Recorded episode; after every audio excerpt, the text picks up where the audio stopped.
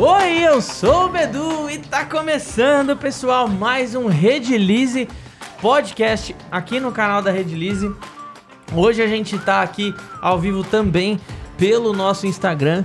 Quem tá vendo ali naquele celular, estamos ao vivo no Instagram da Redilize, estamos ao vivo no Instagram da UpMax também. E se você tá pelo Instagram aí e tiver a possibilidade de assistir a gente pelo YouTube, a qualidade vai ser melhor, porque a gente já tá com o microfone aqui, plugadinho, mesa de som, alguns takes de câmera, e lá a qualidade vai estar tá melhor. Se você não puder assistir agora, deixa o seu like aí, não puder assistir, não puder continuar assistindo, deixa o seu like aí, depois a gente também estará no Spotify, Deezer e todas as plataformas digitais aí de som, de Apple Music, Deezer, tem um monte de plataforma aí que eu não sei nem dizer o nome, que a gente tá tudo lá. E basicamente é isso. Hoje, meus amigos, eu tô. O meu irmão, ele não pôs. Normalmente o meu irmão, o Beto, que participa aqui comigo, ele mora no interior, na verdade. E. Como vocês sabem, tá tendo um monte de greve aí, tá, tá, tá bem complicado de, de se locomover nesse momento, né? E então ele não conseguiu vir hoje. Tá tendo alguns problemas pessoais também lá, ele não conseguiu vir hoje. E o Fábio, é, o Fábio da Upmax estará presente aqui hoje para trocar essa ideia com a gente. É isso então, aí. boa noite, Fabião. Boa noite. E meus amigos, eu tenho a honra de receber hoje um dos maiores, disparadamente um dos maiores artistas do Brasil no mundo das resinas, de efeitos especiais, mold maker, escultor. O cara multifacetas mesmo, o cara tem várias profissões, né?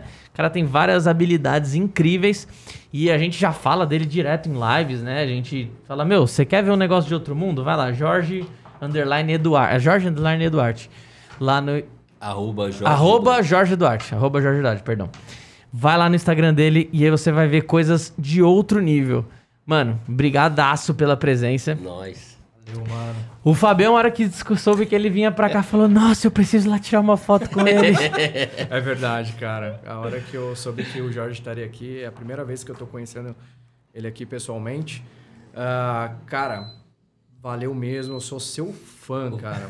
Esses dias eu falei pra, um, pra uma amiga: ah, olha o trabalho desse cara aqui e tal, mostrei para ela, olha o realismo que, que são os trabalhos dele. É, eu sou fã desse cara e tal. Ela falou assim, mas você mexe com isso, né? Você trabalha é, também fazendo arte, escultura? Eu falei, não. Por que, que você tem ele como fã? Eu falei, é, ela gosta de, de, de, de como ídolo. Falei, você não gosta da Cia, né, a cantora? Ela, gosto, você canta. Ela, não. Ué, você né? poderia falar, eu faço os produtos que ele usa. É, né? É, pra você ser fã do cara, você não precisa ser piloto de Fórmula 1, né? Pra estar tá na área ali, pra eh, gostar de, de, de, alguém, né?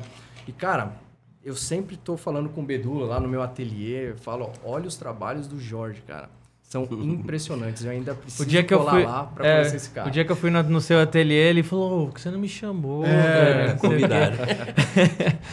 e realmente, realmente é impressionante.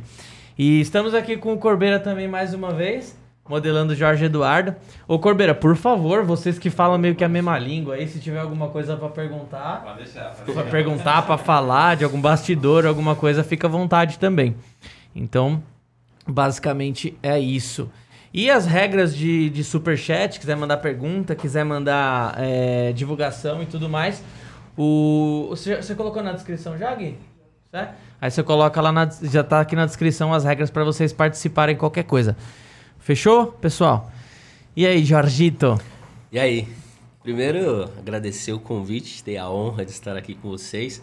Fábio, tá mais que convidado a conhecer o novo ateliê. Beleza. É uma honra estar aqui com vocês e, como parceiros, amigos, irmãos e colaborando aí com esse novo projeto da rede. Bora! Animal. Cara, eu sou seu fã pra caramba e a galera que já acompanha o canal há bastante tempo sabe um pouquinho, né, de, de quem é o Jorge Eduardo, sabe como tudo começou. É... Quem tá vendo a gente no título agora do, do, do YouTube, tá vendo, caramba, o que, que tem a ver resina com Netflix? O que, que tem a ver resina com grandes produções? É, resina, não só resina, mas como silicone e outras coisas que a gente vai falar. Conta um pouquinho, cara, da, da, da sua história como escultor, como como artista, como pedagogo? Conta um pouco para a gente entender, até a, a, gente entender como que chegou onde, onde o Jorge está hoje. Cara, é, é, é bem complicado falar sem voltar aí nos meus dois anos e meio, três, né? Uhum. Eu nasci no sertão da Bahia.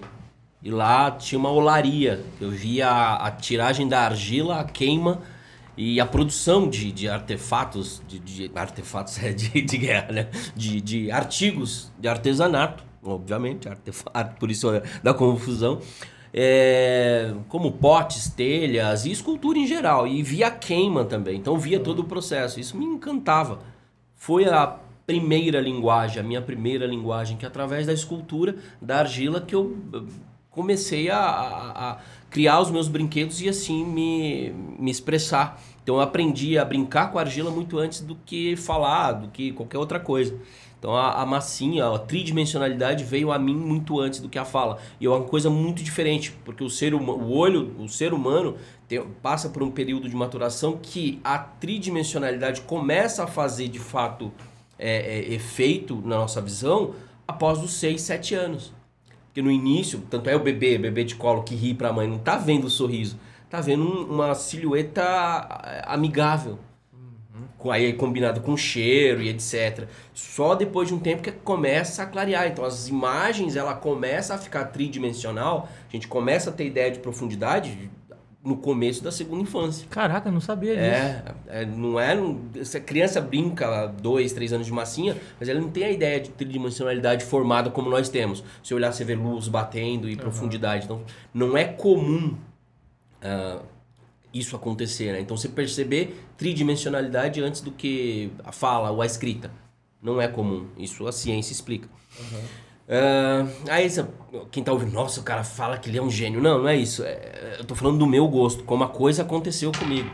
E, e, de tudo que eu faço, a escultura é o que mais me incomoda, é o que eu tenho mais para desenvolver. Então, uh, meu curso de, de, de, formação, sou formado em, em, pedagogia, fiz geografia também, geografia não cheguei nem a pegar o diploma. e durante o primeiro curso de, de, pedagogia, eu fiz um curso de contação de histórias, que aí tinha que fazer, desenvolver fantoches, marionetes, para contar histórias. E vindo do sertão da Bahia, onde a tradição oral é muito forte, ou seja, não tinha TV, não tinha rádio, não tinha internet, não tinha luz elétrica Rádio, raramente, TV, raramente. Então, assim, as pessoas se conversavam. Tinha histórias. Contava histórias. Então, a contação de história é uma das minhas formações. Eu gosto de contar histórias. Eu, eu gosto de ver o mundo através das histórias. Uh, dos contos, das fábulas.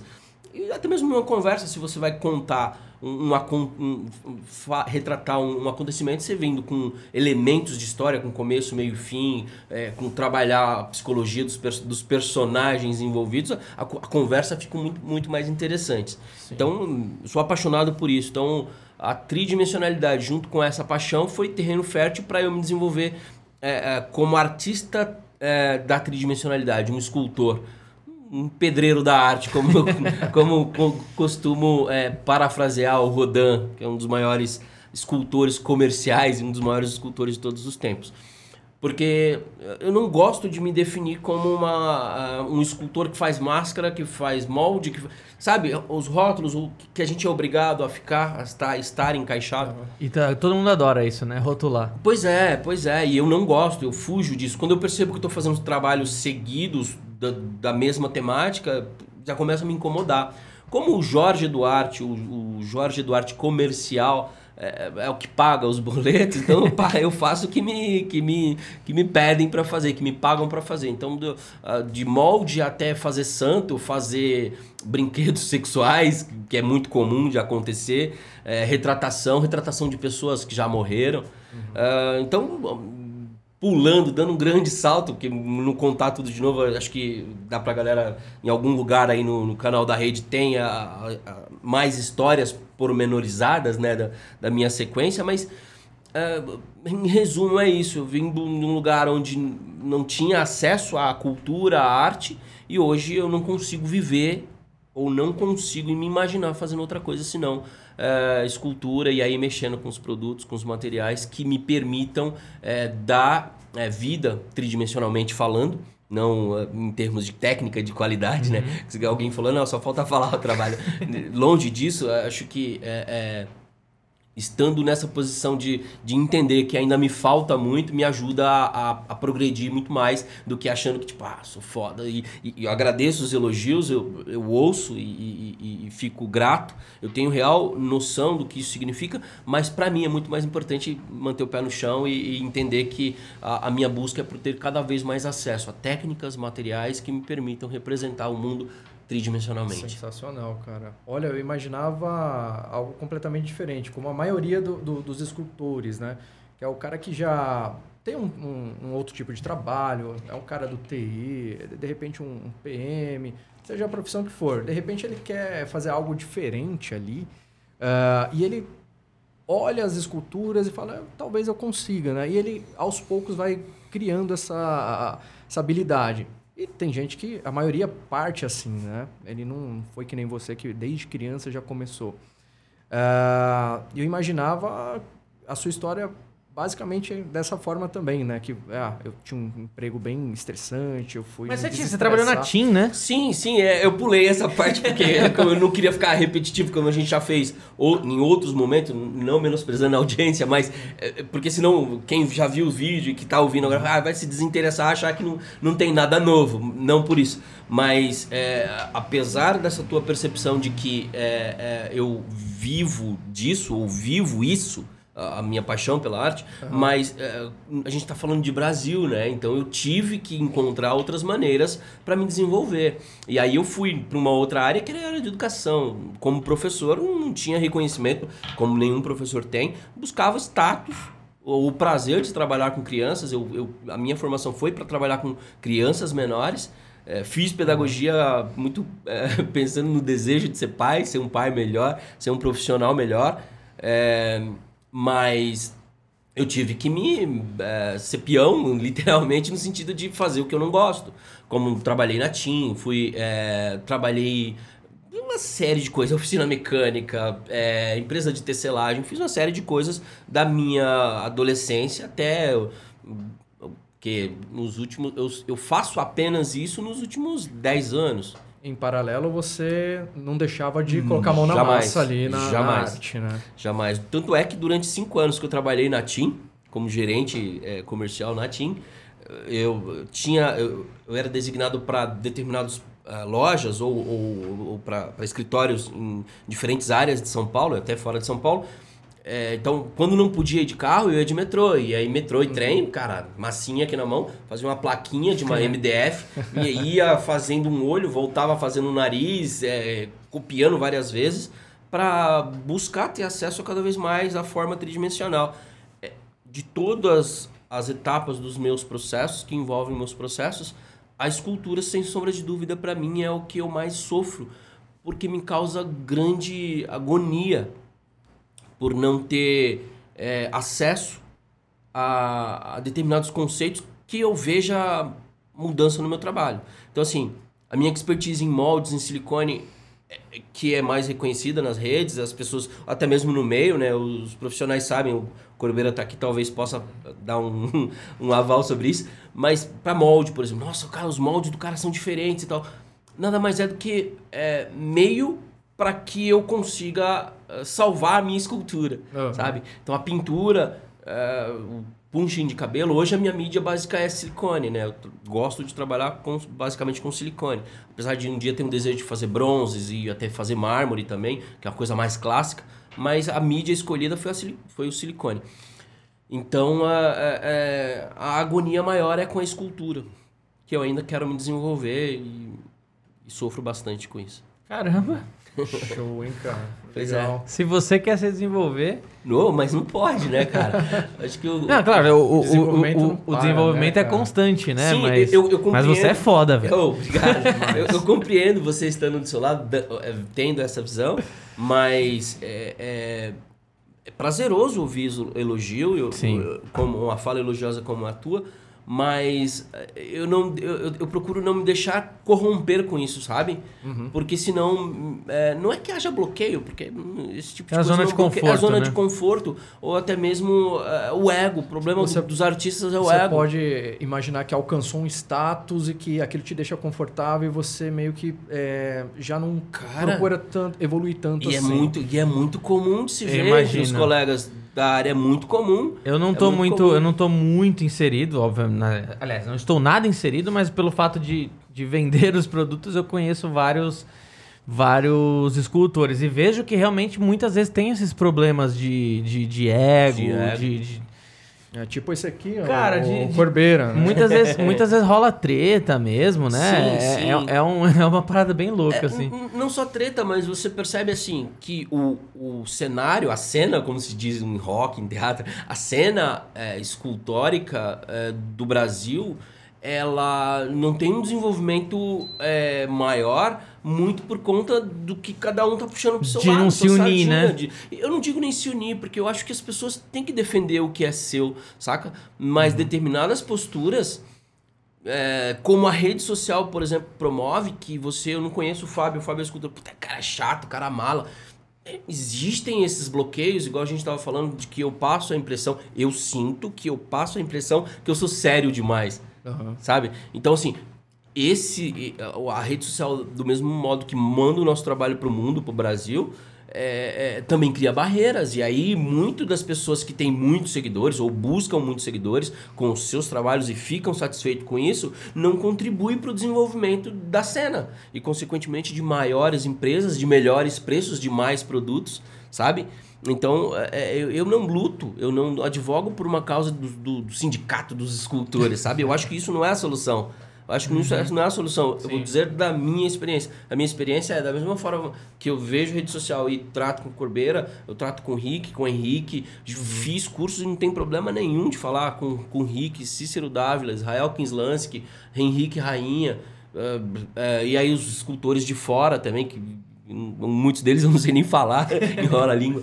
Então não tenho esse problema de chegar e, ter, e procurar ter uma relação de, olha, eu tô me colocando aqui porque eu gosto desse seu trabalho, sabe? No sentido de chegar, de me aproximar. E, e o, e o brasileiro é, tem já um pé atrás, sabe? Tipo, por o mercado ser tão pequeno, tão escasso, normalmente as pessoas se aproximam, quando se aproximam, você já fica com o pé atrás, e eu entendo isso. O cara quer pegar minha técnica. Pois é, e tem É, muito quer- disso. É o que. é- então, o ego, junto com esse medo de um mercado que não inexiste, é, é, mais as redes sociais que criam essas barreiras, é natural que não tenham essas cenas. Grandes, grandes exposições feitas por artistas, grandes trabalhos feitos em conjunto, como nos Estados Unidos. É muito comum. Ah, você vai fazer um filme e aí aparece uma criatura, sei lá, uma escultura de uma criatura. Um cara faz só olho, outro cara faz pé, outro cara faz mão, isso na fase da escultura. Aí um outro faz molde, aí um outro faz a cópia, um outro só pinta, um outro põe cabelo. É muito comum isso acontecer.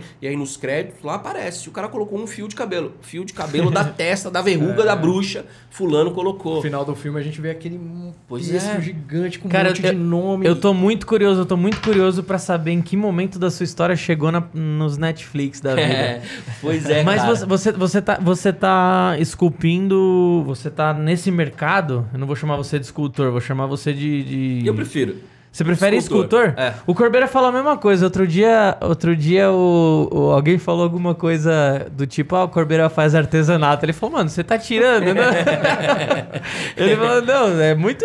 É uma categoria eu- eu- um pouco a mais. É, eu né, não falo cara? nem que é uma categoria um pouco a mais. O artesanato, ele querendo ou não, engloba tudo. Só que, querendo Sim. ou não, quando você fala artesanato, lembra muito coisinhas pequenininhas, é sei produção em série. Isso, isso é culpa, isso é muito culpa da questão do ego. moldezinho que- de, de gesso. Títulos. Não, o mo- os moldes que. Uma coisa é você fazer o molde de um porta-copos desse, outra coisa é fazer os moldes que você faz, uma- os moldes que o, que o Corbeira faz do, do Michael Bipartido, Jackson. tripartido. Bipartido, e tem saída de ar aqui, não sei o que, o molde que você estuda três Sim. meses pra fazer. É apenas uma. é uma um- profissão diferente, né? É um, er- é um erro de, de- Um erro não, é. é- sei lá. É, Acho que é cultural é mesmo. cultural, né? é cultural, de menosprezar determinadas coisas. E a palavra artesanato na, na história da arte é muito ampla. É ampla, muito exatamente. Eu, eu me vi nesse mercado. Mas eu vou e- chamar de, de escultor. Tá, vamos lá, con- fi- E- conclui. então você, você falou que tá há 10 anos, mais ou menos, nessa... Isso, isso, há 10 anos mais ou menos. Uh, há 5 anos, 5 anos. Três anos atrás, eu tive o convite do Marcelo Amp, que tá nos Estados Unidos. Inclusive, tava falando com ele agora há pouco. Abraço, Marcelão, monstrão. e eu sempre fui fã de, de, de making off de, dos filmes que, que, que me chamam a atenção. Apesar de gostar de mais cinema cult, filmes hum, mais cabeças e tal, assim, não, não gosto muito de super-heróis, etc. Mas eu, eu gosto de ver porque tem as imagens que falam, putz, cara, como o cara fez isso, fez aquilo, pensando em, em tridimensionalidade. Mas é, não tem como não ter acesso aos filmes é, pops, né? E, e aí o Marcelo Amp me convidou para participar de um projeto para Netflix, onde eu faria uns seios para um personagem. Então já tá no, Netflix. Esse é mais recente. Esse- não, é mais antigo. É, se chama você Agreste. Aquele que você tava fazendo, né? Não é, comentei não, no é, não é esse recente. Se você Esse- podia trazer um pra mim. Esses seios aí já é uma outra coisa, é pra- também é para streaming, só que YouTube é para um humorista, é, para um, é um radialista da Band. Então ele me convidou para participar desse projeto que ele estava indo embora e, e aí, cara, só abriu portas. E aí depois ele indicou, me indicou para fazer, é, me ajudou, quer dizer, ele desenvolveu e eu executei o, a, a produção dos pés do Curupira para a série da Netflix do, do Folclore. É, Muito louca a série. e aí já fiz HBO, já fiz Glo- Globo, é, tá em streaming, também tá na TV aberta. O último que eu fiz pra Globo foi o bebê da série Sob Pressão. Acho que é isso. É uma série médica que se passa uma treta lá no Rio de Janeiro e tal. Eu fiz um bebezão grande. É, de pele preta, o bebê tinha um problema de, de saúde e tal, e eles tava bem na época da pandemia, eles não podiam pegar o ator real e tal. Então, assim, é, a, a produção, a- a- quando chega é, vindo da- das empresas de streams, dificilmente chega diretamente a mim. E é uma escala, saca? Vai pro produtor, aí o produtor contrata um maquiador que assina toda Tá. a caracterização, aí o maquiador ou faz ou Ou contrata um protético Tá. um protético, um escultor que desenvolve tudo isso. Então, eh, os efeitos práticos, os efeitos especiais, né? Como são ditos. É, e, e aí abriram as portas, assim, eu te digo que eu gosto de fazer. Deve ser muito louco, Eu velho. gosto de fazer, mas não gosto de estar no meio. Eu fui em sete, eu fui em Globo. É eu uma não- loucura, né? é uma loucura e as pessoas não se respeitam. As pessoas não só não se respeitam, mas a questão do ego me incomoda um pouco. Como eu disse, eh, pode parecer que eu sou arrogante em rede, ou até mesmo muito sério, mas me incomoda muito a relação com, com o ego, saca? É, e, e isso em Globo, em, em grandes, grandes produtoras daqui, existe um problema muito grande, que as pessoas dando carteirada o tempo inteiro, sabem? Se autoafirmando. E, cara, eu sou muito tranquilo com a minha altura, com a minha barriga, com o meu corpo, enfim, com o que eu consigo entregar. Então, cara, não tem necessidade disso, saca? E, e aí me incomoda bastante esse meio, sabe? Então, assim, o que eu gosto, por isso que eu falei, sou escultor. A ideia do escultor é ficar no ateliê. Não tem essa glamorização da coisa, de estar em contato com, com grandes estrelas. Cara, eu tenho contato com grandes estrelas e, cara, tipo, tá muito normal pra mim. Os caras até ficam incomodados, sabe? Tão- De você tratar normal. tão normal, sabe? É, tão normal, não tremo na base, não pego. Eu sou o fulano. É, não, ah, legal. Não- Legal. não- é lógico que eu não acho dessa forma, é, passando arrogância, mas eu tento ser normal, porque, Ah, cara, ok. é, é, imagino que vida chata que deve ser a deles também, né? O tempo inteiro tietando, até mesmo Sim, se aproximando para buscando ou seguidores ou buscando grana, se Sim. aproveitar. Tem muito disso, né? Sim, o rico, a estrela, é, imagino que sofram o, o rico milionário, né? Que eu digo, não pé de chinelo, digamos assim. É, porque as- existe muito interesse. E imagino que esse meio é muito complicado. Então, ah, falando, assim, nossa, deve ser muito legal. Sim, é muito legal no meu ateliê. Quando eu cumpro o prazo e entrego. E aí, muitas das vezes, eu já coloco cláusula no contrato. Falo, olha, eu não sou de sete. E, mas você nem, eh, você nem acompanha, então. Você, Não. você só entrega e Eu só pronto. entrego, então é eu- bem profissional mesmo. Isso, o prazo é esse. Porque eu imagino que é. deve- eh, eh, se eu tivesse na sua pele, eu ia falar, não, beleza, eu, eu quero entregar, mas eu quero acompanhar a gravação também. Quero ver como vai ser o dia. Eu, eu acho muito da hora essas paradas de gravação, ver Ah, como talvez é. você ia acompanhar aí É legal. umas quatro, cinco vezes você falar, ah, não, não, não vou acompanhar É, essa vibe, não sei, não é, sei. é, É, tem que é, experimentar, né? Saber como é. Como que é o. o, o- eu nunca entendi muito bem, pra ser, pra ser bem honesto, cara. Que eu comecei a entender um pouquinho quando eu comecei a acompanhar o Bruno. O Bruno. o Instagram dele é Bruno Sculptor, que é um, é um que não tem cabelo, carequinha assim. O, Cor, o Corbeira conhece ele. Ele tem um, ele tem um curso Ah, de. sei quem que é, sei quem ele, que tem, ele tem um curso que ele fala de quatro etapas lá, que eu não, não lembro agora. Tem molde, Sim, ah, escultura, molde, escultura, cópia pintura. e pintura e venda. Acho que alguma É, coisa alguma parada assim. Sei quem é. E eu nunca entendi muito bem como que o Corbeira ganhava dinheiro, tá ligado? eu nunca entendi muito bem como que você, como que você ganhava dinheiro. Como que chega para um escultor? Tipo assim, quais são as quais são a- a- as empresas que chegam além da Netflix, né? Quais são as empresas que chegam até você? Como que elas pedem? O que elas pedem? É, é, é, é, como que funciona, por exemplo, ah, a empresa chega e fala assim, ó, eu quero trabalhar com silicone tal, eu quero que você trabalhe com a resina tal. Como que funciona? Como que você ganha dinheiro, mano? Vamos lá. É, no começo, é, eu parti para produzir é, coisas que já tinham direitos autorais. A Disney, fazer filmes, etc. Acho que todo mundo começa Pô, assim, Começa né? assim. Só que eu percebi muito cedo que existe uma competição muito grande que eu não consigo é, bater de frente. Preço, para começar. Para começar, para eu produzir uma escultura de um colecionável, eu vou gastar muito e não vou conseguir chegar ao preço próximo do, Ok, tá do aqui. opa, não vou conseguir chegar próximo do preço de que seria comparável com Iron Studio, Sideshow, Prime One. Primeiro, qualidade, em termos de qualidade. Sou muito realista em dizer isso. Em segundo, produ- produção e preço. Então as empresas, eu, eu ah, saquei muito cedo que isso não levava caminho, não me dava um caminho que me permitiria fazer o que eu amo, que é isso. Então eu, eu comecei a buscar é, o conhecimento de técnicas que me permitisse desenvolver um trabalho autoral e que fosse diferenciado. Diferenciado no sentido de, de técnicas que não eram muito comuns no nosso país. Então é por isso que eu fui pro silicone. E aí foi quando você entrou, imagino, na parte do folclore. Você é apaixonado por Eu sou- folclore. Isso, Aí exatamente. você foi pro boitatá, Isso, isso. Eu fui pra uma parada que não era muito comum. Infelizmente, o folclore tem uma página negra na minha história. não, não convém citar aqui. Um dia eu conto essa história, os podres. Ma- Mas aí é, é, é, fui exatamente por essa linha. De, de tentar fazer coisas que ninguém fazia aqui. Seja temas folclóricos ou, ou fossem as minhas poéticas, né? Eu tenho um trabalho autoral em arroba j.eflorencio. Florencio é o sobrenome do meu avô, é o do meu pai e não é o meu. Não sei porque meu pai fez essa proeza, Que, mas inclusive aquela peça é uma da, dessas trabalho artes, né? autoral, exatamente. Que é eu, o aí eu resgatei o comerciante, muito bom. Eu resgatei o Florencio do meu avô e, e pro trabalho autoral eu me, me, me apresento como Jorge Eduardo Florencio. Então eu fui por essa linha. Então, desenvolvendo o silicone, que é um material extremamente caro, há, sei lá, 10 anos atrás aqui no Brasil não tinha grandes empresas que, que traziam isso daqui. Não, não tinha uma re- rede lease da vida que você entrava na loja e entregava em qualquer lugar do Brasil. Não tinha uh, as concorrentes da, da rede lease, que eu tenho relação, boa relação com todos. Não, não tenho problema nenhum. O B2 sabe disso, que, que a nossa relação é de interesse até a segunda página. Então, ou seja, isso respeitosamente. Lógico. Então eu tenho boa relação com todos.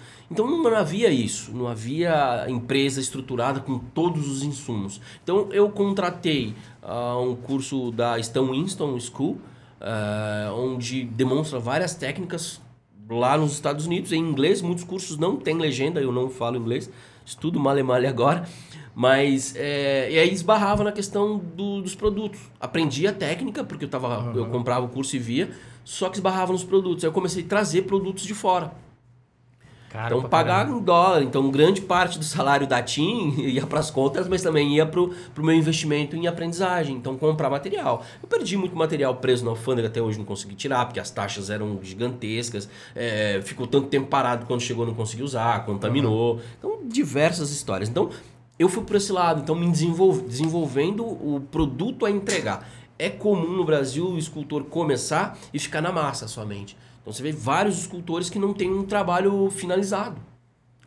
Porque ou esbarra no molde, que é caro, ou esbarra na cópia, ou esbarra no conhecimento da técnica. Então eu busquei eh, esses diferenciais. E aí foi quando começou a aparecer as grandes empresas e olhar o meu trabalho. Então, com o portfólio, a empresa olha e fala, puxa, isso pode gerar isso, pode gerar aquilo. Então eu tenho desde memorial de, de pessoas que já morreram, a, a empresas de televisão, a, Putz, cara, é, a- agência de publicidade, é, produtoras como O2, Conspiração e por aí vai. Mas normalmente é empresa que chega em você. Normalmente empresas, normalmente uhum. empresas. Eu, eu fui representado por uma galeria de arte, que é um, um, uma, uma coisa muito legal. Ah, quem tá de fora, nossa, o cara é da, representado por uma galeria e tal. Só que na prática não é tão legal assim, porque a galeria faz um trabalho que é levar o teu trabalho para os colecionadores. Só que com isso você deixa 50% da tua produção. E detalhe, eles te dizem mais ou menos o que você deve produzir, como deve produzir, quanto você deve cobrar.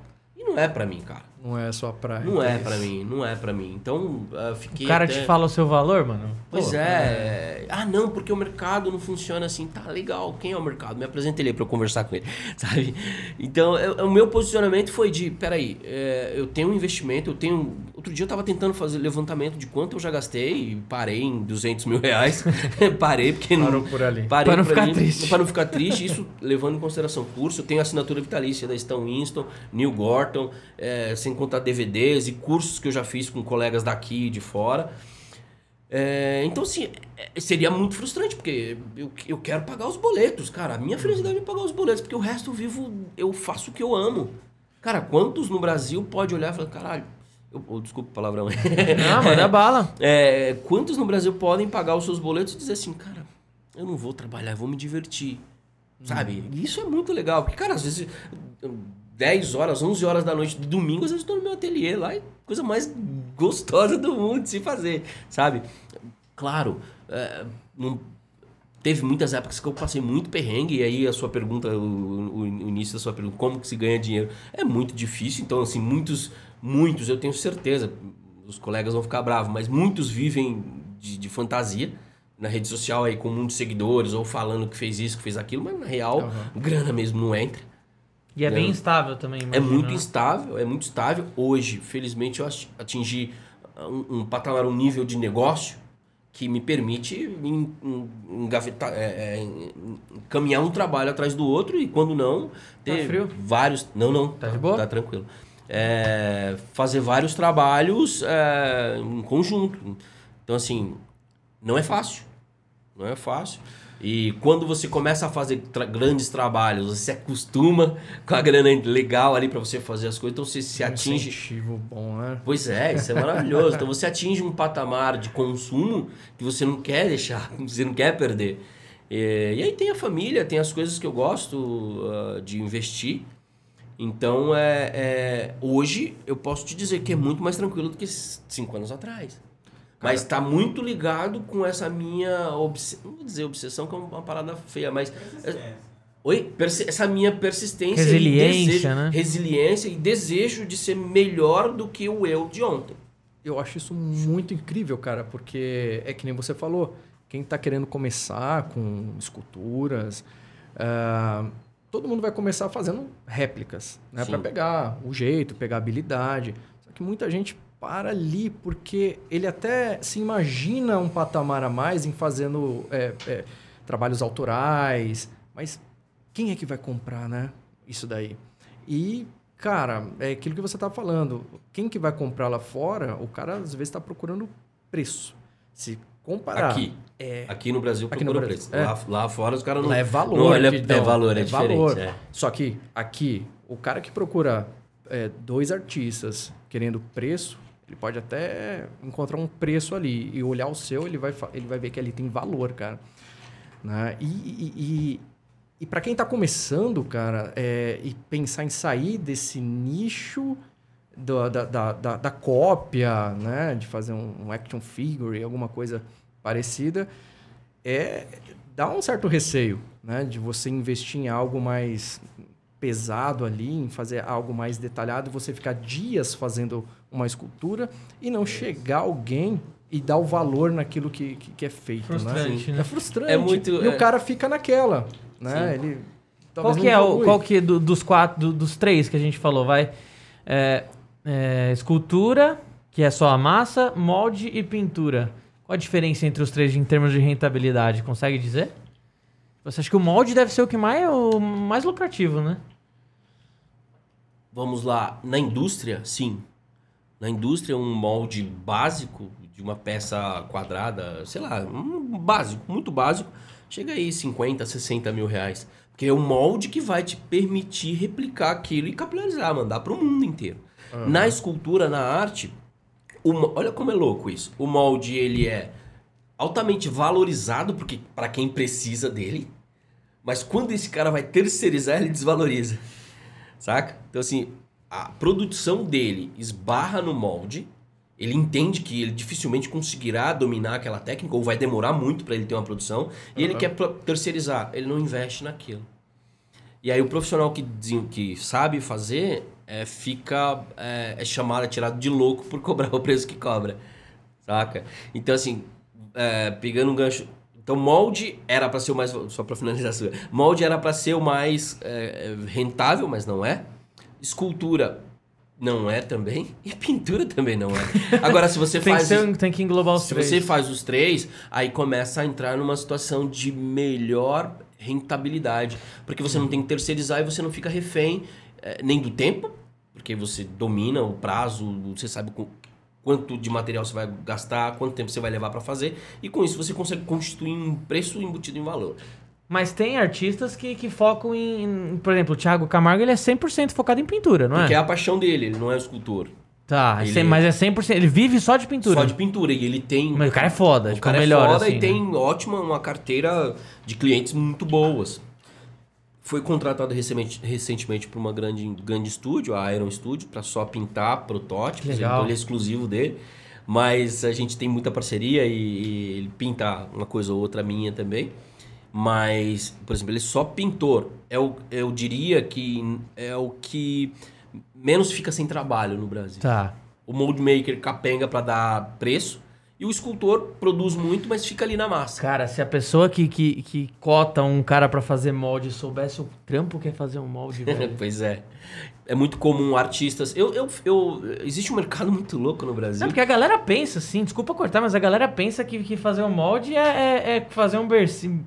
Assim, é um molde também, mas a galera pensa que fazer um molde é fazer o um bercinho de papelão e despejar silicone. Joga em cima, os moldes os molde que esses dois fazem aqui é um bagulho, é, é uma parada, é uma parada de outro Não, mundo. Não, já acompanhei assim, o, o, o é um Corbeira molde, fazendo, cara. Molde técnico mesmo, né? Aí, Aquela... Cor... Cara, o Corbeira fazendo assim, por dias o, molde. É. Quando ele tira, tem um detalhezinho lá lá dentro que vai replicar em tudo. Ah, quanto, tem que refazer Quanto tempo você tá fazendo o molde da carenagem lá? é que você não tá 100% focado é. nele, mas assim... Já tá uns 4 meses. Então, é, é uma parada que o cara estuda, ele pensa como que vai ser, tipo... Como que ele vai despejar a resina, como que vai ser a saída de ar, como que se tiver algum problema ele vai... É muito é louco. Muito a, a parte do molde é uma parada é muito louca. E, e, imagino também que quando você faz o molde, reproduz a peça e vê que o molde deu 100%, deve ser um, uma endorfina. É muito bom. É uma, é uma injeção de endorfina. Assim. É. O molde rígido, a peça saindo inteirinha. Nossa. É. Eu costumo Sai falar primeira. que... Eu costumo brincar, ou coloco nas legendas, que abrir um molde é como receber um presente que você esperava muito e a pessoa acertou. Nossa, sabe? É muito bom, é muito bom. vai tirando e vendo, ai, que ficou bom. Por, ficou por bom. outro é. lado, por outro lado, isso gera uma ansiedade muito grande, um problema de ansiedade muito grande, porque durante a produção do trabalho, você começa a focar muito nas mil possibilidades que pode acontecer para dar errado essa abertura, como também buscando dar certo. Eu desenvolvi ansiedade por conta disso. é, no, último, no último grande trabalho que eu fiz, que só de, de resina foram mais de 40 kits da, da resina PU, mais umas três caixas de resina de poliuretano importada. É, só a parte de cima de silicone foi mais de 50 quilos de silicone platino. Você tá falando do Fortão? Do Fortão lá. Aquele, fortão. aquele o soldado. militar lá? É, cara, que militar. Pra quem não sabe, ele fez um cara... Ó, vocês estão vendo isso aqui, ah, ó? isso foi um protótipo. Pera aí. Dá pra ver aqui nessa, nessa, nessa câmera? Naquela ali. Ó, pra quem não aqui, sabe, ó, isso é aqui tá mostrando. Isso aqui é completamente, já tem até sutura aqui, ó. Isso aqui é o tipo de trampo que ele faz, é imita 100% a pele, obviamente só não é quente, como o nosso corpo, mas é 100% pele. Dá pra, dá pra deixar quente também, basta colocar o sistema de água. Olha aí. Daqui a- Ah, o- o, dia que tiver. O dia que, que, que as máquinas dominarem os, ser humano- os seres humanos vai ser culpa deles. Sabe a Real verdade. Doll? É. Sabe a Real Doll? Exterminador do futuro. A Real Doll, ela produz é, bonecas sexuais nos Estados Unidos e tal. Produz não, não bonecas, mas também meninos. Sim, sim, sim, sim, sim. meninos. É, eu dei uma consultoria pra eles há dois anos atrás e eles vão trazer uma fábrica pro Brasil, Putz. América Latina. E aí eu, eu dei uma consultoria pra é, ser responsável pela produção das peles dos robôs aqui. A Real Doll comprou a Real Butnix. Real Butnix, eu não vou lembrar o nome da, da empresa nacional, que desenvolveu um software de. de é o software que manda falar, digamos assim, o robô Ah, falar. sim. É, é, Você, movimentos. mano, eu tenho, eu tenho, eu tenho certeza absoluta que você vai ser. vai- quando chegar a inteligência artificial do cara que. Pois é. Você vai ser o cara que vai fazer a pele dele, mano. Olha que louco. O dono da empresa me seguia e eu não sabia. E eu não falei isso, não. A última vez que a gente se viu, eu não falei isso? Falou, eu falei falou. exatamente isso. tá- O dono da empresa me seguia, ele me mandou uma mensagem quando eu estava desenvolvendo esse protótipo. Esse protótipo aqui foi feito em conjunto com o Bruno Stolf. Abraço, Brunão, onde você estiver aí. É, olha que louco. A empresa chegou e falou assim: olha, orçamos lá fora e custa é, 550 mil dólares para trazer. Nós não queremos investir lá fora. Os caras têm orientação militar, patriota, aquelas coisas. Queremos um artista do Brasil. Contrataram uma agência para procurar artistas que desenvolvessem isso aqui no Brasil. Chegaram na galeria, a galeria que me representava falou: não, nós temos aqui esse cara aqui, esse baixinho aqui para fazer. É, os caras chegaram e colocaram a proposta na mesa. Assim, ó, orçamos lá fora e não temos. Eu falei assim, não, não precisa tudo isso aí não, 550 mil dólares não. Vamos, eu consigo fazer por X, X, X zeros aqui. Foi um- 549. é, foi um, foi um trabalho muito legal. E eu disse que eu sabia fazer sem ter a menor noção de como eu iria estruturar. Isso é fortão. O fortão. A estrutura é isso daqui. Cada dedo desse daqui Articulado. tem um, ele é articulado. Então imagina, tem três componentes em cada falange, em cada, em cada pedacinho de dedo aqui tem três componentes. Então três, seis, nove. Aí tem os metacarpos aqui segurando os dedos. Eu acompanhei você fazendo. Parecia Então- o Exterminador do Futuro que você tava criando é. ali. Pra quem não Ele- sabe o que que é o Fortão, deixa eu só. Ainda vai para o canal da Red Liz isso. O, o- Jorge gentilmente, lindamente disponibilizou os, os arquivos de, dos vídeos e vai ser uma série no canal da Red Liz. O Fortão nada mais é do que um militar 100% perfeito, com cabelo, com dente, com, com olho, Barba. com, com barba, com roupa, com pele, com. Só falta ser quente mesmo. É um cara, um militar de 1,80m, né? 1,90m. 1,90m, ele precisava usar um banquinho pra modelar o É cara. verdade. Não é mentira, não. E, foi pra uma. Foi pra essa loja, É, né? é, na verdade, não é uma loja, é um colecionador, amante de armas e etc. E por, por tabela, ele tem uma rede de lojas de, de armas e equipamentos táticos aqui no Brasil. É a maior do Brasil. É perfeito, é então perfeito. o cara é, é um perfeito. apaixonado por armas e arte. E, e aí o cara falou assim, não, eu quero fazer aqui no Brasil. Aí contratou a agência, a agência me achou e, e fomos fazer. Foram... Foi uma reunião só. Aí teve o contrato, nos encontramos de novo para assinar. Falei meu preço, o cara falou assim, prazo. Eu falei, olha, eu preciso de seis meses, pelo menos. Expliquei para eles, olha, a única exigência deles é que segurasse armas. E por isso da estrutura que eu não tinha, não tinha isso. E aí eu fui e falei, não, eu consigo fazer. Eu tinha em mente as pessoas que eu iria ter na minha equipe. Eu sempre gostei de trabalhar, por mais que eu só sei pintar, sei fazer molde, sempre gostei de terceirizar ou ter alguém para fazer, colocar cabelo, por exemplo. Sempre gostei de chamar alguém para estar junto, porque, cara, é, primeiro que me desafoga um pouco, que é chato demais você trabalhar num único projeto durante tanto tempo. Mas é, sabia para com quem eu ia contar. E aí falei, não, eu, eu expliquei para eles, olha, é, nunca foi feito aqui no Brasil e lá fora eu nunca vi. Entrei em contato com empresas de stop motion. Os caras falaram, Ih, não dá certo, é muito grande, o silicone é muito duro. Vai- o cara vai fechar a mão e vai abrir.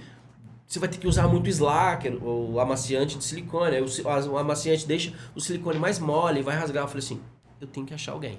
Vou dar um jeito. Vou dar um jeito. E já estava fechado, o contrato assinado, seus 60, pulos, né? 60% do valor já na minha conta. Ou seja, que empresa que chega. Tome. Toma, 60% para eu desenvolver. Expliquei. Falei, olha, tem um grande calcanhar de Aquiles, o problema do, do- da, da estrutura metálica, das mãos, porque não tem área para você esconder o ferro. Cada dedo desse daqui tem um furinho para você encaixar a chave Allen e apertar para que ele se permaneça na, na posição. Como tá bem apertadinho, nem é necessário é, ficar reapertando o parafuso. Então, conheci o Bruno, o louco do Bruno Stoff da RS, que é o cara que desenvolve as ferramentas da RS. E falei, cara, eu tô com esse problema assim. Falei, cara, você é tranquilo. Eu gosto disso daí, vamos fazer. Que da hora. falei pra ele, cara, me dá orçamento e, e vamos, vamos trabalhar. Que orçamento que depois a gente acerta. Tomar um café junto já era. Cara, paguei, obviamente. Eu falei, não, no final a gente acertou o valor, ele cobrou.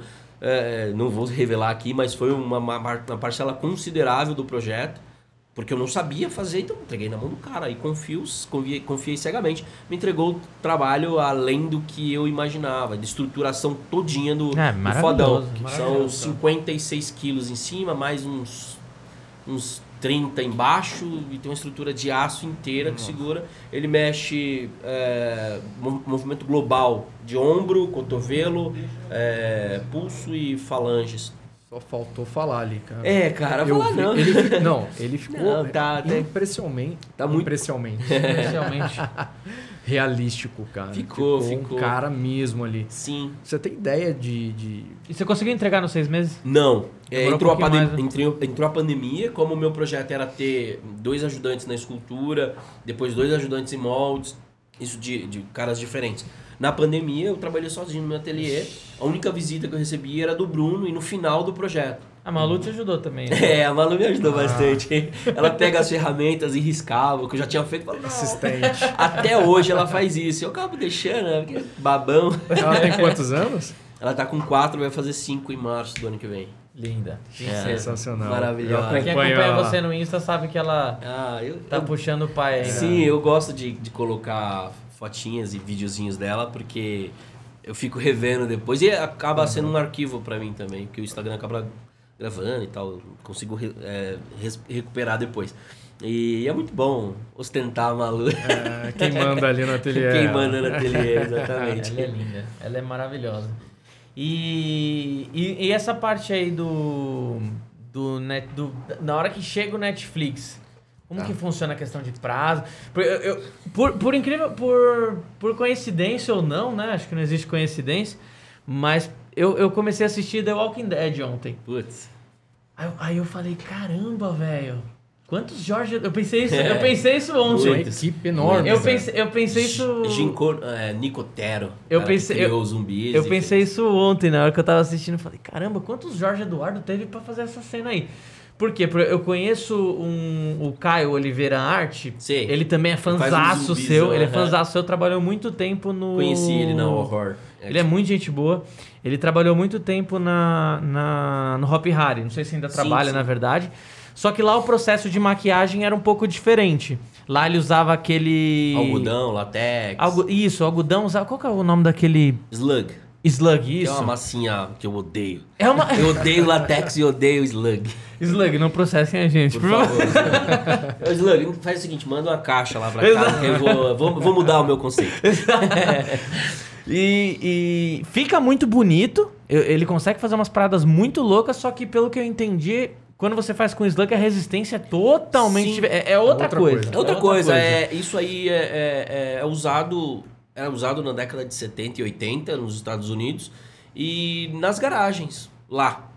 Então, assim, é um, é um material, é, não que, não que menos nobre, mas é, é aquela relação que nós temos aqui no Brasil de, de uma fine arts e de um artesanato É um- de, de- É simples. É um quebra-galho, É um né? quebra-galho, é algo simples para você ser introduzido no- n- nesse mundo, né? E o, no, no Walking Dead já é silicone. São próteses de foam látex e também tem de silicone. Aqui varia muito. Tem o cara que fica lá no fundão que não aparece detalhe Aí nenhum. se lasque. É, se lasca, é espuma, é, é coisas mais simples, é slug, é máscara de vestir. Aí o cara que tem cena close, o cara Mais toca. próximo, Exatamente. Aí algo precisa de um trabalhado. realismo maior. Aí ou é foam látex ou é silicone encapsulado. Tá. Então a quantidade de materiais e equipamentos que vai para fazer uma, uma, uma prótese é muito grande. Tanto é que é tema do meu próximo curso, é prótese de silicone FX.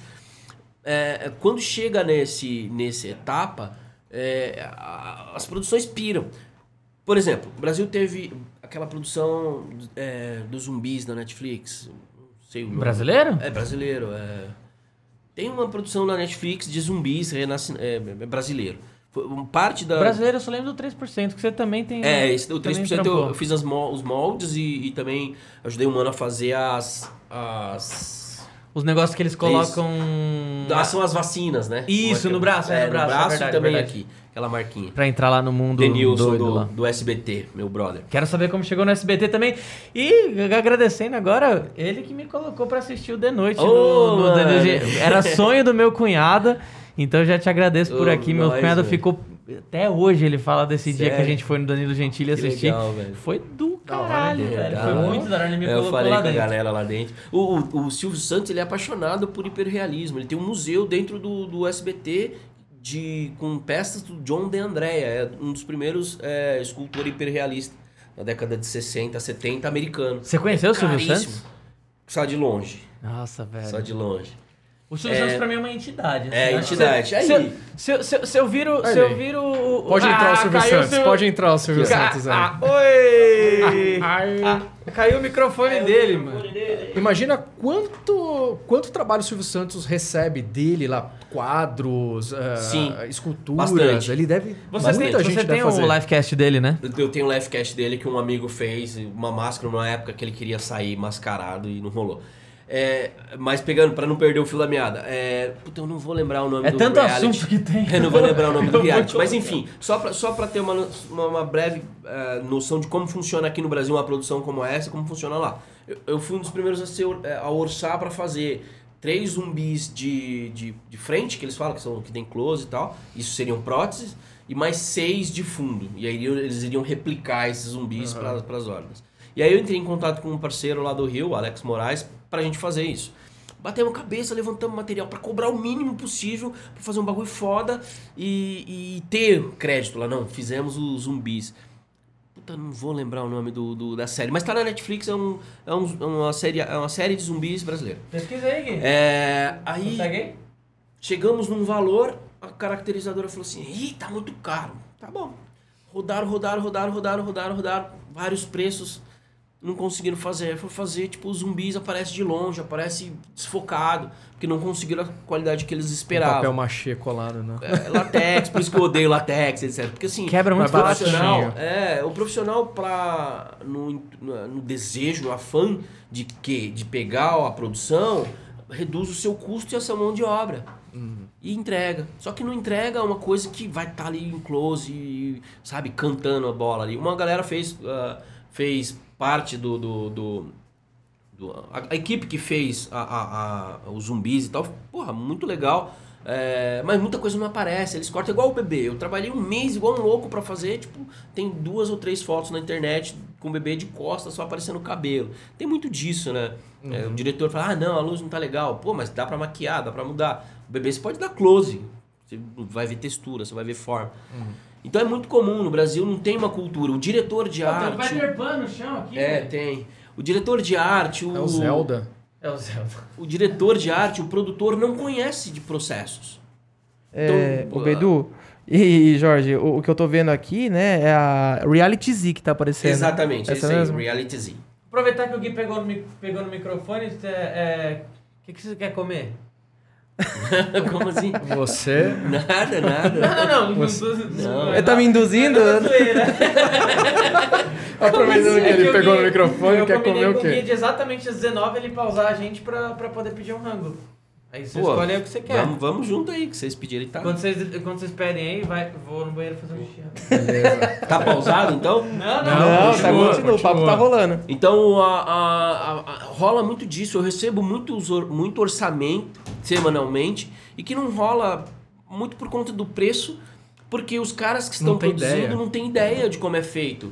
Então, nossa, que absurdo. Peraí, mas você sabe quanto custa o quilo de silicone? Você sabe o que é um encapsulador? Você sabe o que é uma cola médica? Você Tem gente sabe- que acha que é tudo, às vezes nem tudo, mas acha que boa parte é- são máquinas que vão fazer pra você. Eu não digo nem Não é. máquinas, mas as pessoas É colocam. muito manual. É, é- é muito manual, mas. é, é, é, é, não tem não noção. noção, mas junta- é juntamente com isso, o produzir algo para uma produção como essa tá muito ligado. Um autoconhecimento, de dedicação de tempo para desenvolver, pra desenvolver isso tudo e produtos caros. Assim, Uhum. um cara que investe, por exemplo, que eu investi em aprendizagem, em cursos, mais o preço do material, como que a, a, a soma desses dois fatores vai fazer com que eu te entregue um produto barato? Exato. Não existe. E Capitalismo. isso de material, exatamente. Isso de material caro, cara, a esse tipo de material que você usa é o skin, skin dragon, Dragon Skin. dragon skin. Isso, esse especificamente nesse daqui é da Dragon Skin puro. Cara, fica é um é impressionante o realismo disso É, daqui com tá- pele humana, é, tá cara. sem pintar, tá sem acabamento. Porque Aquele era- ali já tá, aquela carinha é, ali, lá né? já tá. Aquela carinha foi feita no, no meu último Você consegue pegar ela ali? Ah, Deixa eu claro. mostrar pro pessoal ali. E o pessoal não tem ideia do, é, dos produtos que, que, que são necessários para dar esse realismo, né? Não, sei se não- você consegue não, é- mostrar pra é gente. complicado. Brincando pra chegar nisso aí é dois, dois contas que tem que desembolsar pra fazer um teste. Pra Só para fazer um teste. é, É, é, o que você coloca em consideração assim, ó. O quilo do silicone, o, o Dragon Skin, ele tá na média de 300 e poucos reais. Meio quilo de A, meio Ah. quilo de B. Aí você pega Slacker, é 700 reais o quilo. Aí você pega o Psycho Paint, é 190 reais 100 gramas. Aí você pega Tivex, é 180, 10 gramas. Então você tem que ter um aparato de produto muito grande para você fazer uma peça. Então que a pessoa não entende, ah, mas é só uma pecinha de 20 centímetros. Tá, mas eu tenho que comprar todo o material. uhum. Então é muito comum isso. Ah, não, mas é um bonequinho de 20 centímetros. Para mim, eu, eu, eu, eu penso o orçamento, eu penso o preço, o valor, é, de, de uma maneira que, que meio que tiozinho da, loji, da lojinha usa. A técnica, digamos assim, que eu aprendi, aprendi com meu avô que aprendeu com um judeu. Tá no meu lugar agora? Pode sentar aí. Você tem... Ele vai do meu lugar agora?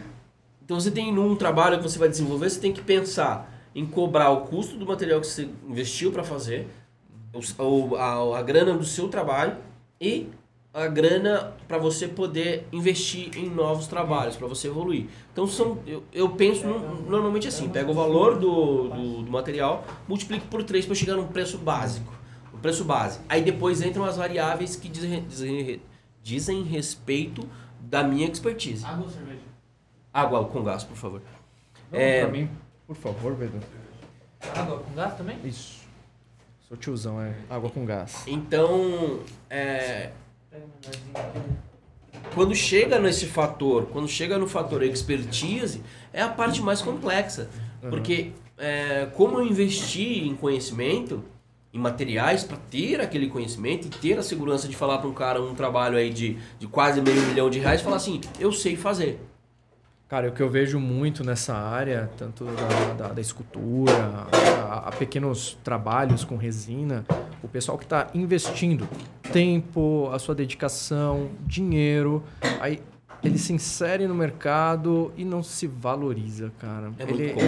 ah, eu tô vendo o Jorge fazer uma escultura, eu, eu, eu, eu, posso fazer também por um valor bem menor. O cara desvaloriza o trabalho dele, velho. E, e também deixa o mercado não, não Sujo. sujo, né? Exatamente isso daí. É, você tem uma. Chega a ter uma concorrência ruim, desleal ne- ne- nesse mercado. Eu, eu, não, eu, não, eu não digo que eu tenho uma concorrência porque eu tenho muito claro para mim que é, o meu foco é valor e não preço. Essa é uma questão. eu sempre falo tanto, é que, tanto é que a minha, a- o meu problema com galeria se deve muito a esse meu posicionamento. Eu sei quanto trabalho vale para começar. Se é uma máxima do mercado, colocar, precificar para eu penetrar na- no, no, no- no- sistema, é, é, não é nem sistema, né? mas no- na roda de, de- de colecionadores de fine arts, eu não, não aceito isso. Não aceito isso. Uma coisa é você ter uma margem ali, falar, puxa, eu, eu posso trocar tal produto por tal produto, eu posso abrir mão porque vai aparecer meus créditos. Hoje mesmo eu fiz um orçamento assim para uma banda de rock americana que virá para o Brasil, aí a agência é, brasi é- é- tem dois brasileiros e quer ser feito, quer que faça aqui para ficar mais barato. Que é pode cab- falar o nome da banda? não, ainda não. Mas a, em síntese é, é fazer, é porque não tem nada assinado, não tem. Eu fiz o orçamento, então minha- o começo da fala foi esse. Eu fiz o orçamento porque o cara quer uma cabeça, um busto de 15 quilos de cri- cristal clear.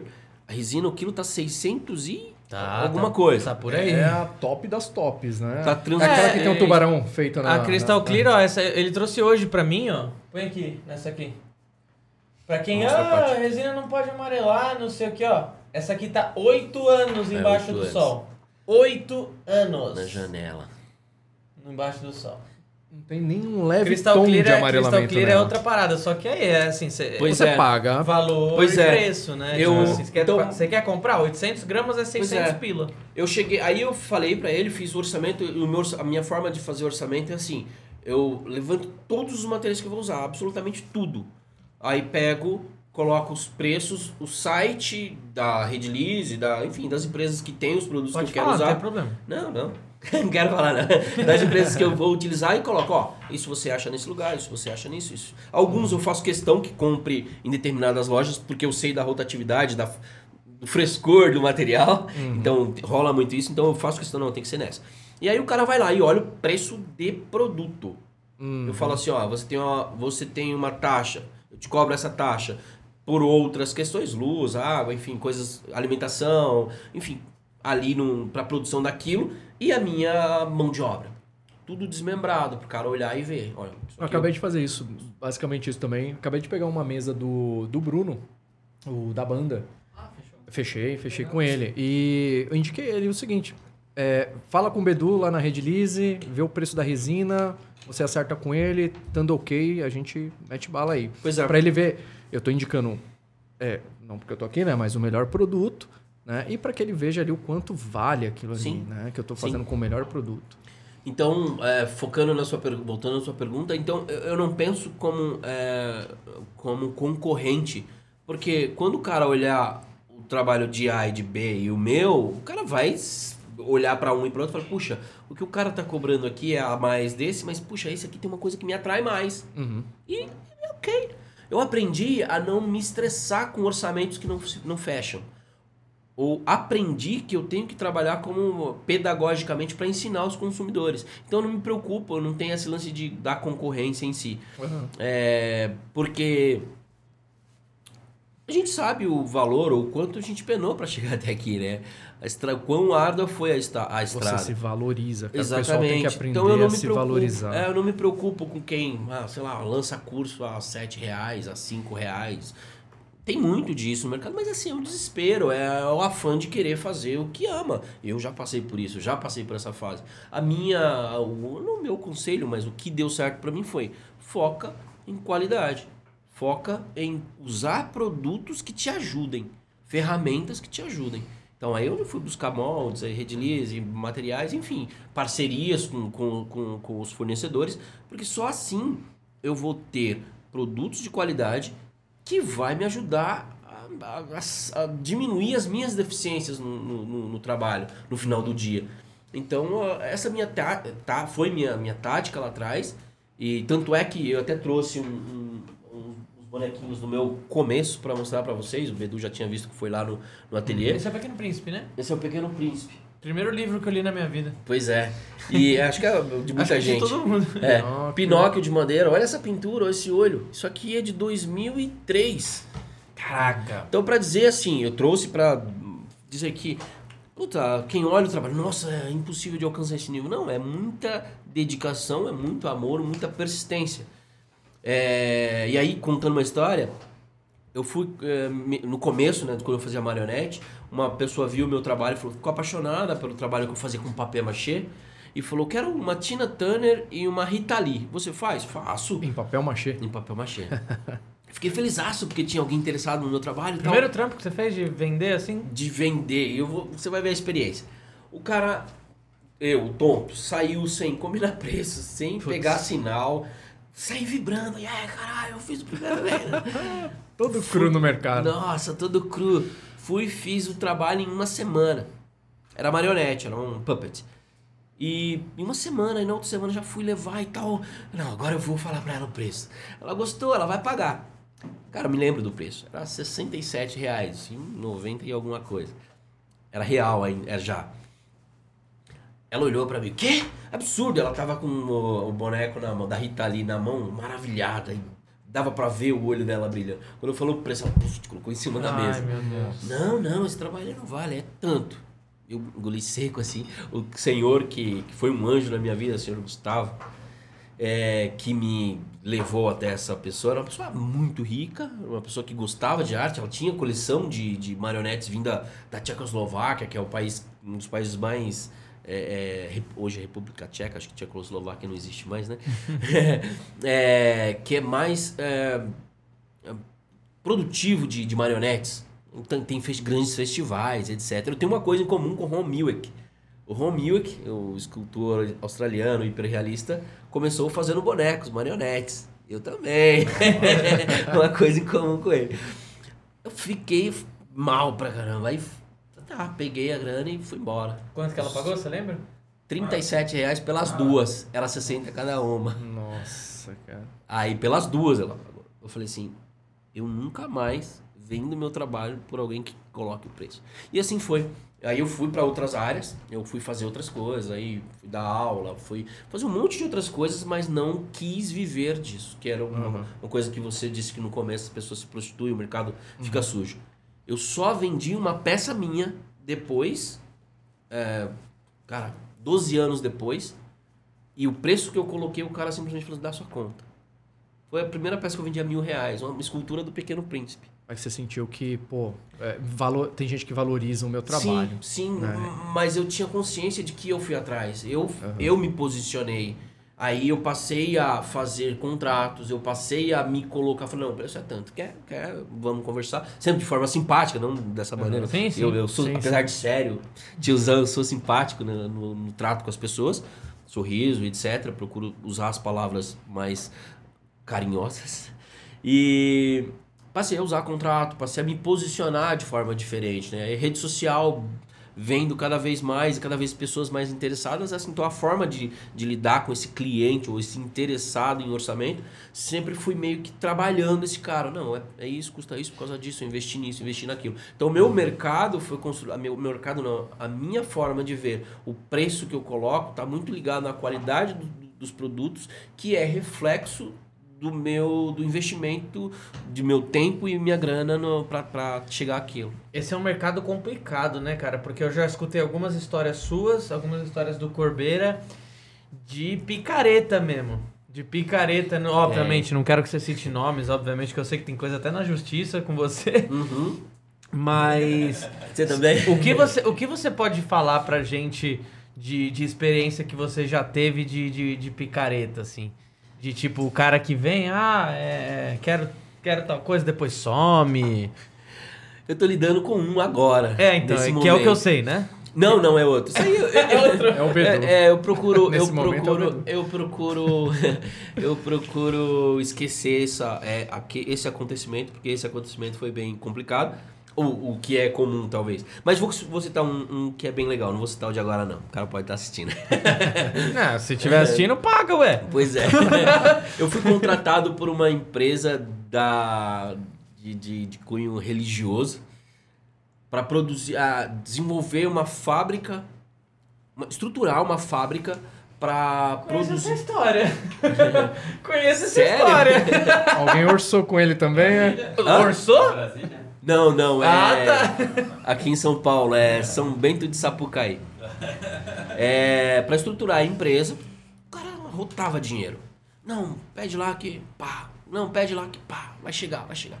Materiais de primeira, orçou com Bedu, quantidade gigante de, de material. E o cara tudo com aquele papo de religioso, de, de bom samaritano. É, tínhamos acordado produção, além da assessoria, a produção de 10 moldes de um mesmo de uma mesma imagem. O cara gravou todo o processo e é até então normal, porque estava dentro do pacote passar a expertise, né? É, e o pagamento seria feito é, no decorrer da produção desses moldes, ou seja, por semana. E eu, eu sempre penso, o meu preço é alto, é o que eu quero, mas eu procuro facilitar sempre. Ou parcelando, ou, é, sei lá, dando datas que a pessoa fique mais confortável, enfim. É, o cara gravou o processo no primeiro e no segundo me mandou embora, falou pra eu ir embora. Você gravou todo o processo, estruturou a, o maquinário, os nomes, os nomes das empresas, os donos das empresas. Filho da mãe. Esse cara, com esse cara, eu não me preocupei em fazer contrato. Putz. Esse cara eu não me preocupei em fazer contrato porque é um cara Que religioso. passou uma credibilidade. Então, não é que passou credibilidade, ele tinha, ele era muito bom de argumentação. Infelizmente, ser religioso não significa Então, nada. Eu, eu, eu, eu, eu, fui, eu fui vendido por essa história. De ser religioso. Então, o cara que era da religião, primeiro, muito, muita grana. Tinha muita grana envolvida no projeto, tem muita grana. Tinha porque não aconteceu até hoje. Então, eh, tem coisas que acontecem que é pra gente aprender de verdade. Né? Então, assim, primeiro, hoje é contrato, é coisas registradas em WhatsApp e em e-mail é, para que eu me resguarde. E uma coisa assim, seja por contrato ou seja por palavra, o que eu falo é a mesma coisa que está escrito. Eu mantenho, ou seja, fio do bigode, como dizem antigamente, que hoje já não vale mais para nada. O cara fala, não, é no fio do bigode. Uhum, tá bom. Não, mas Uma eu vez vou, falaram isso pra mim. eu vou formalizar aqui. Aí você vê o etc. cara nem tem bigode. É, pois é. Então existem uns picaretas assim. Felizmente, a minha esposa sempre diz que tem pessoas que a gente precisa conhecer na vida, essas pilantras, pra gente dar uma, aprender a tomar umas porradas pra se acertar. Faz parte do, do- Faz do- parte. da evolução, do Faz- crescimento. faz Não só da, da parte artística, da sua mão na massa, mas você de saber- business, né? De É, de negócio, negócios. de negócio, de exatamente. negócio. Então eu tenho uma, eu, eu tenho comigo assim que é, eu faço bons contratos. Aí voltando naquela questão de como você ganha dinheiro assim, eu cobro bem, eu sou careiro, tenho problema nenhum de não, falar. não é, não, não, não é essa palavra, É, velho. é, é, não, você é- cobra o seu valor É, que você exatamente. É o seu nome, Você- cara, você a sua fala- você- assinatura. Você fala que um, que um iPhone é caro? Você fala que uma Harley Davidson é cara? Não. Você fala que uma Ferrari é cara? Eu- não, ela tem o seu valor, Tem o seu cara. valor, exatamente. Ela eu tem o seu valor. Assim, eu, não vou, eu não vou numa loja de Ferrari com dinheiro no, no, no bolso.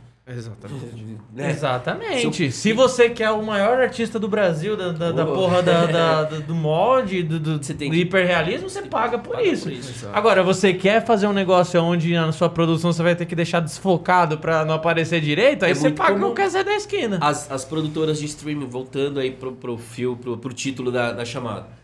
Eu, eu precisava só aproveitar esse gancho aqui, né? Que você falou que conseguiu aí o primeiro bom Capitão? contrato. É, o Capitão Gancho. falou assim, é, o Roberto, né?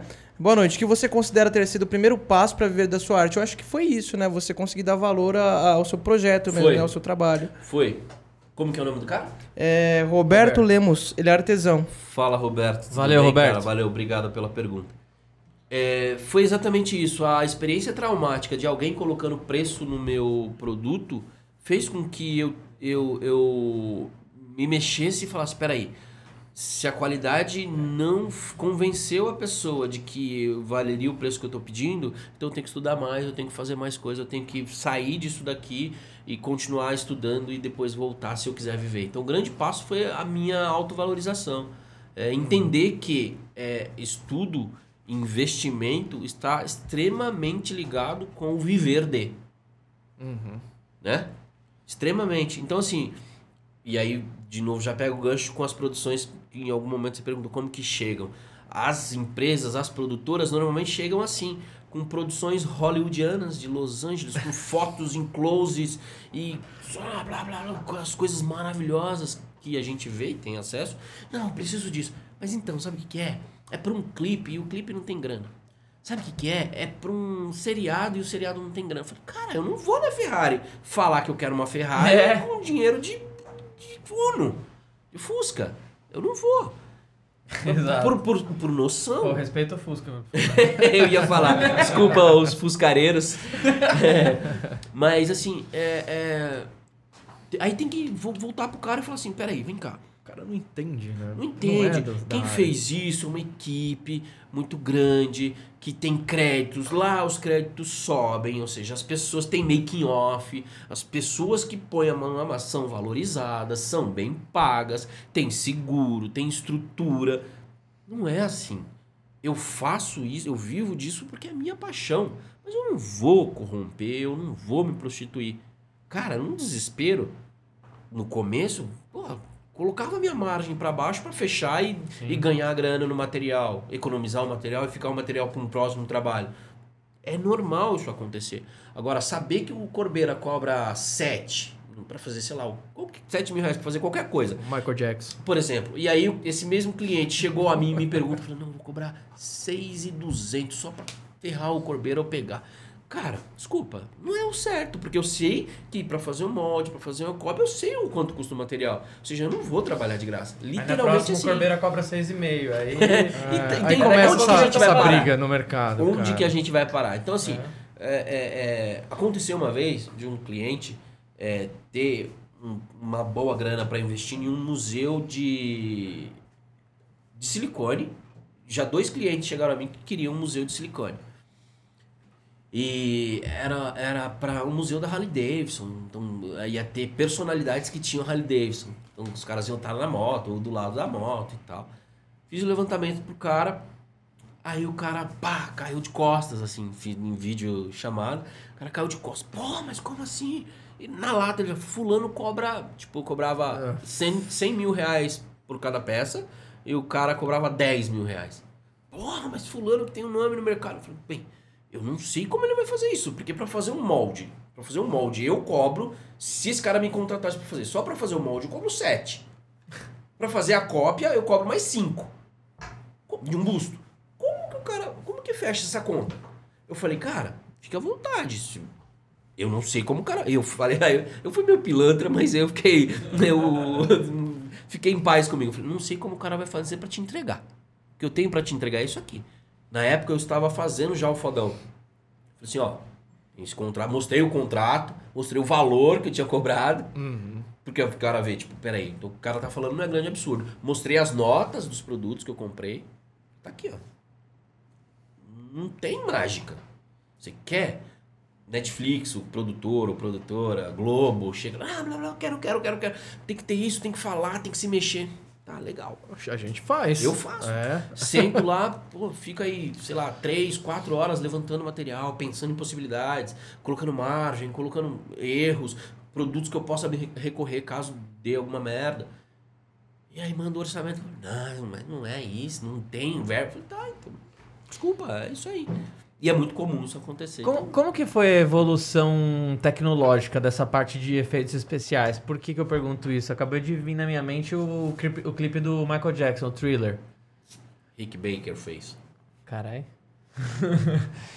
é, o, o, clipe, o clipe. Clipe. O clipe Thriller.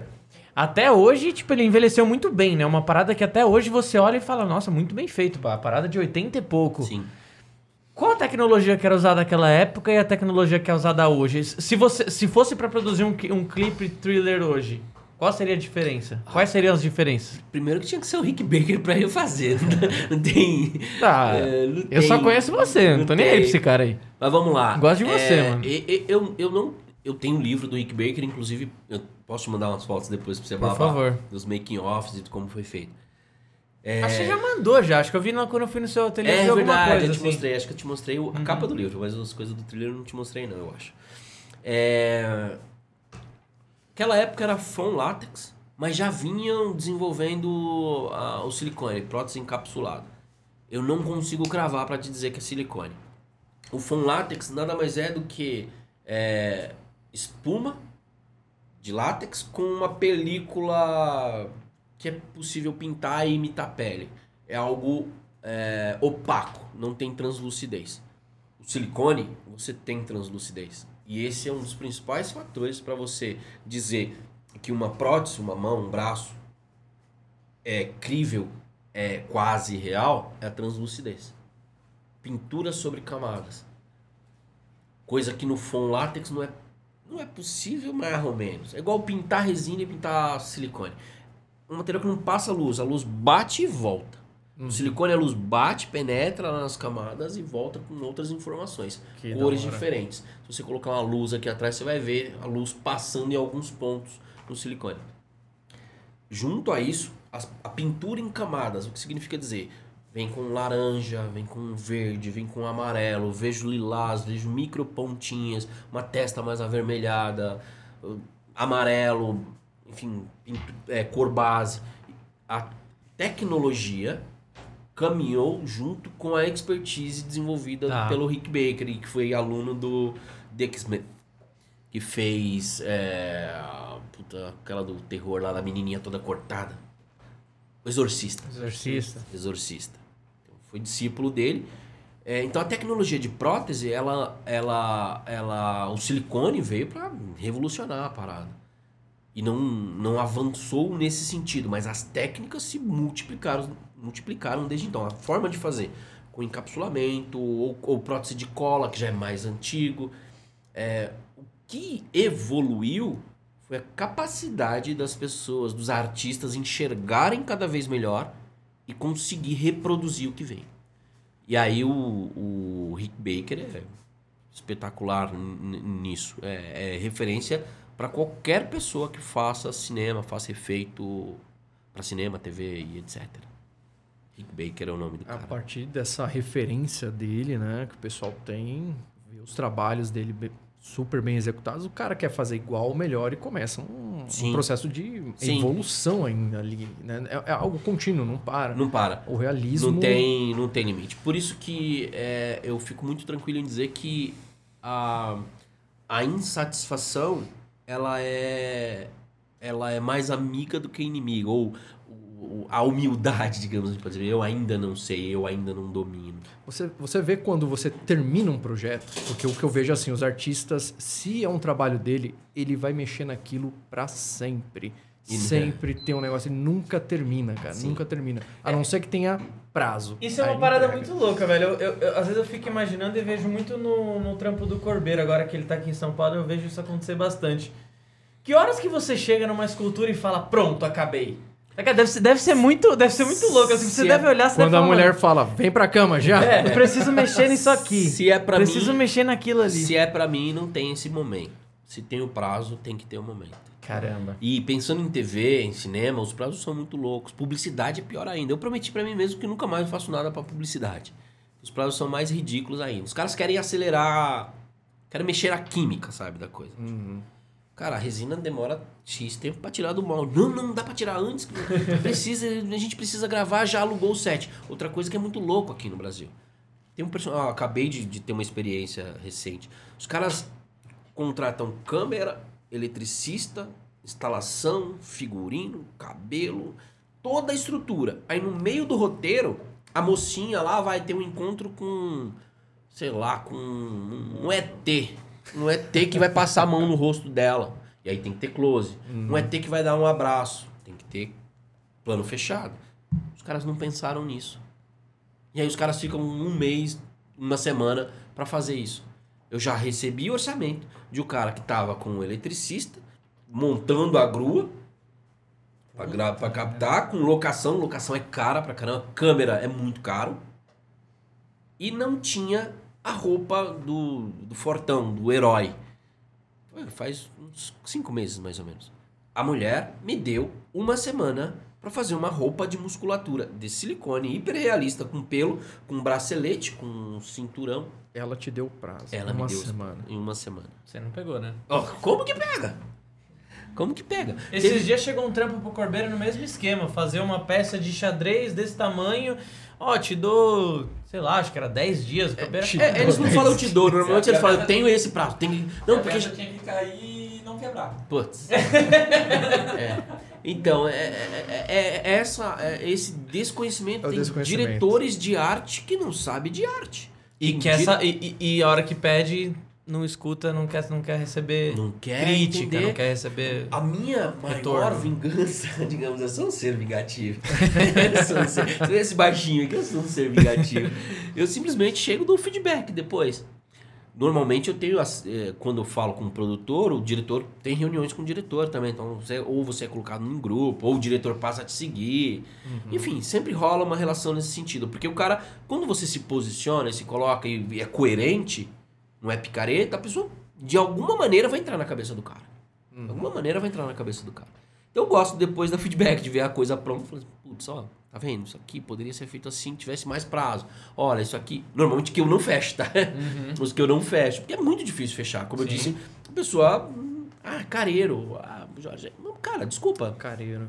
Eu não vou me não vou me vislumbrar, não vou ficar tipo baita excitado porque a Globo quer ter uma mão um cortada alguma coisa minha em alguma coisa dela. Desculpa. Eu tenho que pensar o seguinte: eu vou levar X tempo para fazer, eu vou gastar X material, vou ter X de, de, lucro, porque desse lucro eu vou poder brincar com a minha filha, eu vou poder comprar o presente, uhum. eu vou usar, o usar a grana pro tratamento dela, as coisas que ela quer. Falou Ou seja, tudo. é a minha vida que tá indo para ali. Se lasca, Globo, o negócio, é, é, negócio é a sua dignidade, o seu trabalho, seu, seu, seus boletos que você precisa pagar. Total, e eu acho que mais de posicionamento, assim, porque normalmente a, a ponta a ponta, é, a ponta de baixo, a parte de baixo do, do, do iceberg ou da pirâmide, é sempre a que se ferra, porque é a que mais trabalha, é a que menos ganha e é a que menos aparece. Saca? Então, então numa produção, tu vem Sim. lá o diretor, o, o, diretor assistente, aí vem, aí vem, aí vem, aí vem. Jorge Eduardo rapidinho. É, ou nem chega, não existe essa cultura. Novela, que a, mas vamos pensar, a maior produtor de conteúdo no Brasil, que é Globo, pensando em novelas. Hoje a Record tá bem forte nisso. Tá bem legal, tem umas produções, umas coisas bem legais de... Eu não assisto, mas eu conheço os artistas que fazem, então por acompanhar eles eu sei que tá rolando.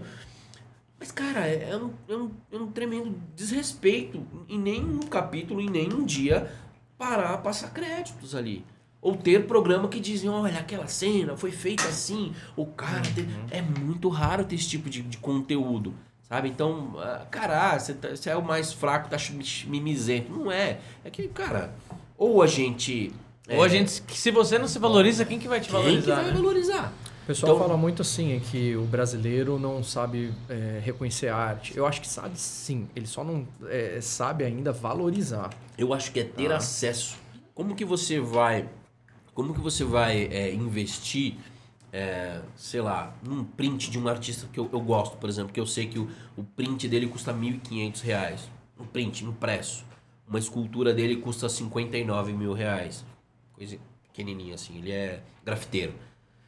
É, famosaço, mundo inteiro. Não, não é o Gêmeos. Não são os Gêmeos, é o, o Crânio. Sou fã, fãzaço do trabalho dele. Já fiz trabalho para ele.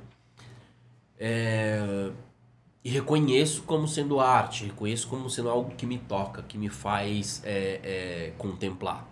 E a arte nada mais é do que algo Exato. que te toca e você para ali para olhar com, com maior cuidado o que foi feito, seja o que for.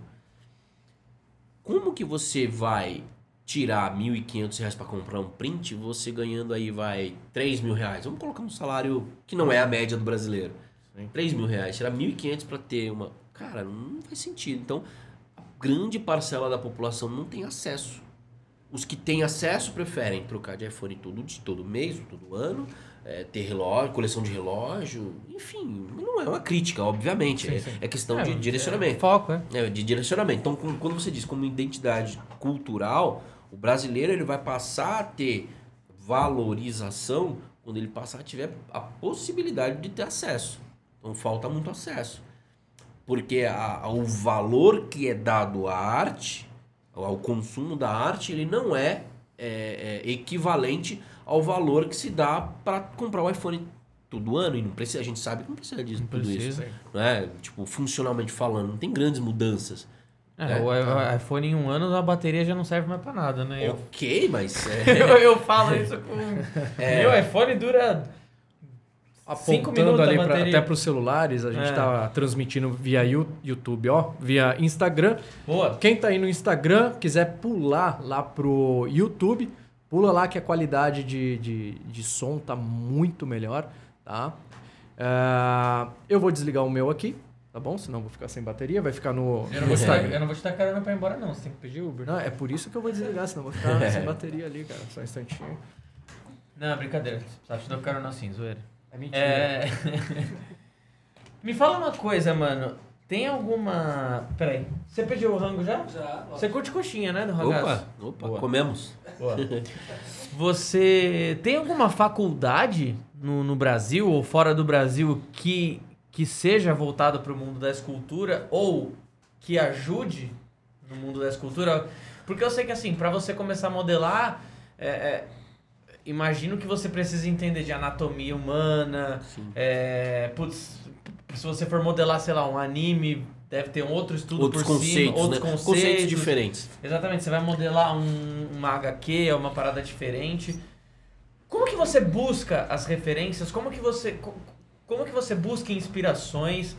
É, eu sei que você, no, no- nos seus stories, direto você coloca umas músicas assim, bem inspiradoras mesmo, às vezes metal, às vezes clássicas, às vezes umas. Como que são as suas referências e inspirações diárias? Assim? E, e é- juntando com a pergunta, Ah, tá. Ah, primeira é. pergunta de, de faculdade e Sim. depois a sua parte. Vamos lá. É, no Brasil, ah, muito por conta do acesso é, e aí da dificuldade, de resiliência de, de estudo específico em escultura, Faculdade de Belas Artes, FAAP, é, Escola Pan-Americana de Artes, que eu já dei aula lá. Show? Quando um dia eu conto uma história muito legal. Eu vou Qualquer contar, dia eu, é eu- eu vou, vou voltar, vou voltar pra contar depois. Temos que esperar a É, coxinha, velho. Não, é, eu, vou, eu conto depois, peraí. É, então tem os cursos que tem em algum momento um cursinho lá de escultura, Tá. tá? Então não é uma coisa que tenha lá grande duração e, e etc. É, existe aqui em São Paulo uma escola de animação que trabalha um pouco mais escultura, mas também não é lá com grande afinco. Não é lá ah, um grande curso, um grande escultor da aula Que lá. escola que é essa? É a Melies. Melies? Melies. É uma escola de animação, o mano conhece ali. Grandes escultores já deu aula lá, como o Rick, o Thiago Camargo já deu, o Argenton já deu, o Alex Oliver, que foi pai, pai de quase todos os escultores brasileiros. Né? Alguém em algum momento já se é, teve ele como referência. É, então não existe, não existe isso. Eu, é, humildemente, venho iniciando no meu ateliê é, cursos de escultura, mas que tem assim é, intencionalidade de começar o cara a entregar uma peça em silicone, uma peça finalizada. O foco é o final, desde que se passe pelos processos. Então tenho dado pílulas. Curso de pintura, curso de, quero dar curso de molde, e aí conto com a Redilize pra estar lá junto. Opa. E a... Up Upa! Max. Up Max. Up! Eu ia falar upa. Opa. Up, up Max. É, para exatamente trazer essa formação do começo, esse background todo. Porque criar um curso que vai tirar, pegar o cara na mão, com, que não saiba esculpir e entregar o cara pintando, pondo o cabelo, o cara vai levar aí uns 5 anos estudando, pelo menos. E a gente sabe que no Brasil ninguém tem tanta resiliência, tempo, saco ou vontade. Agora os que tiverem encontrarão isso.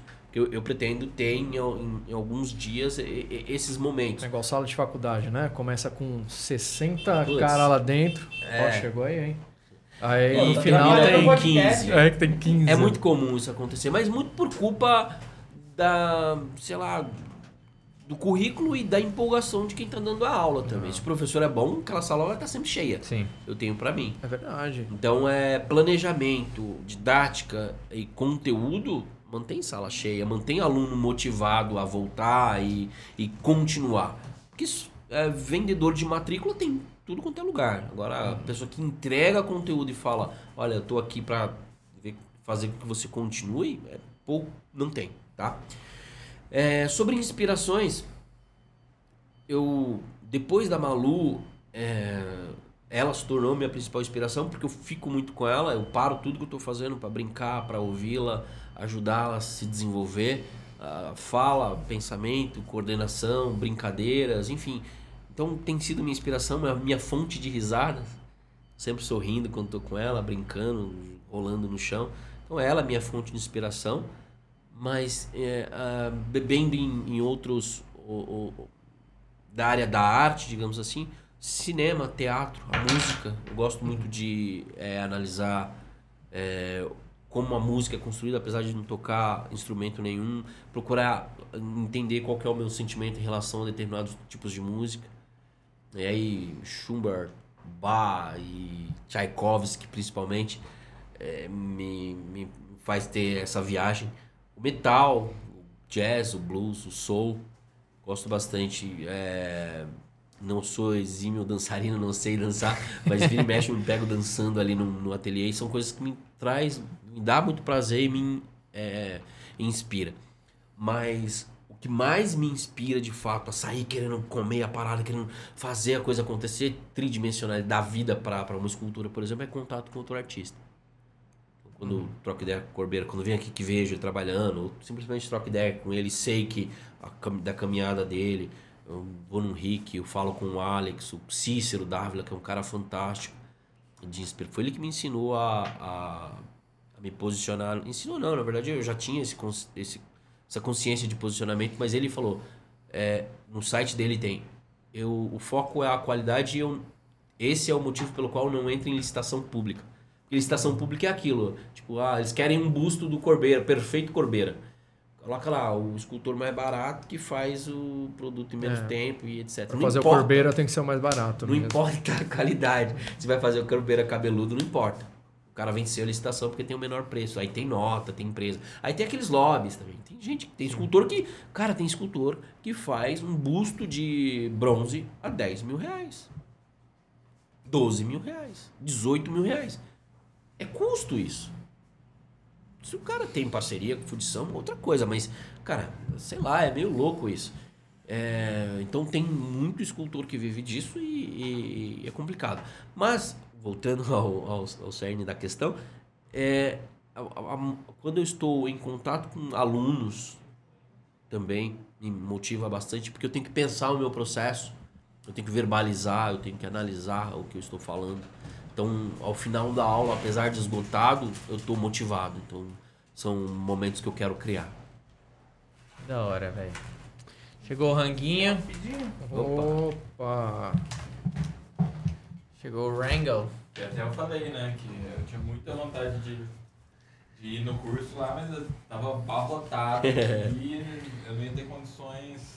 Tem, tem data pra algum curso aí ainda? O próximo curso chegar? é dia 9 e 10 de outubro. São próteses FX, que é exatamente pegar o outubro aí do Halloween, Dia das Bruxas e folclore também, mês do folclore, para criar possibilidades. Eu, eu crio esse curso exatamente por é, muitas pessoas que me pedem, mas aí esbarra na questão preço e, e tempo.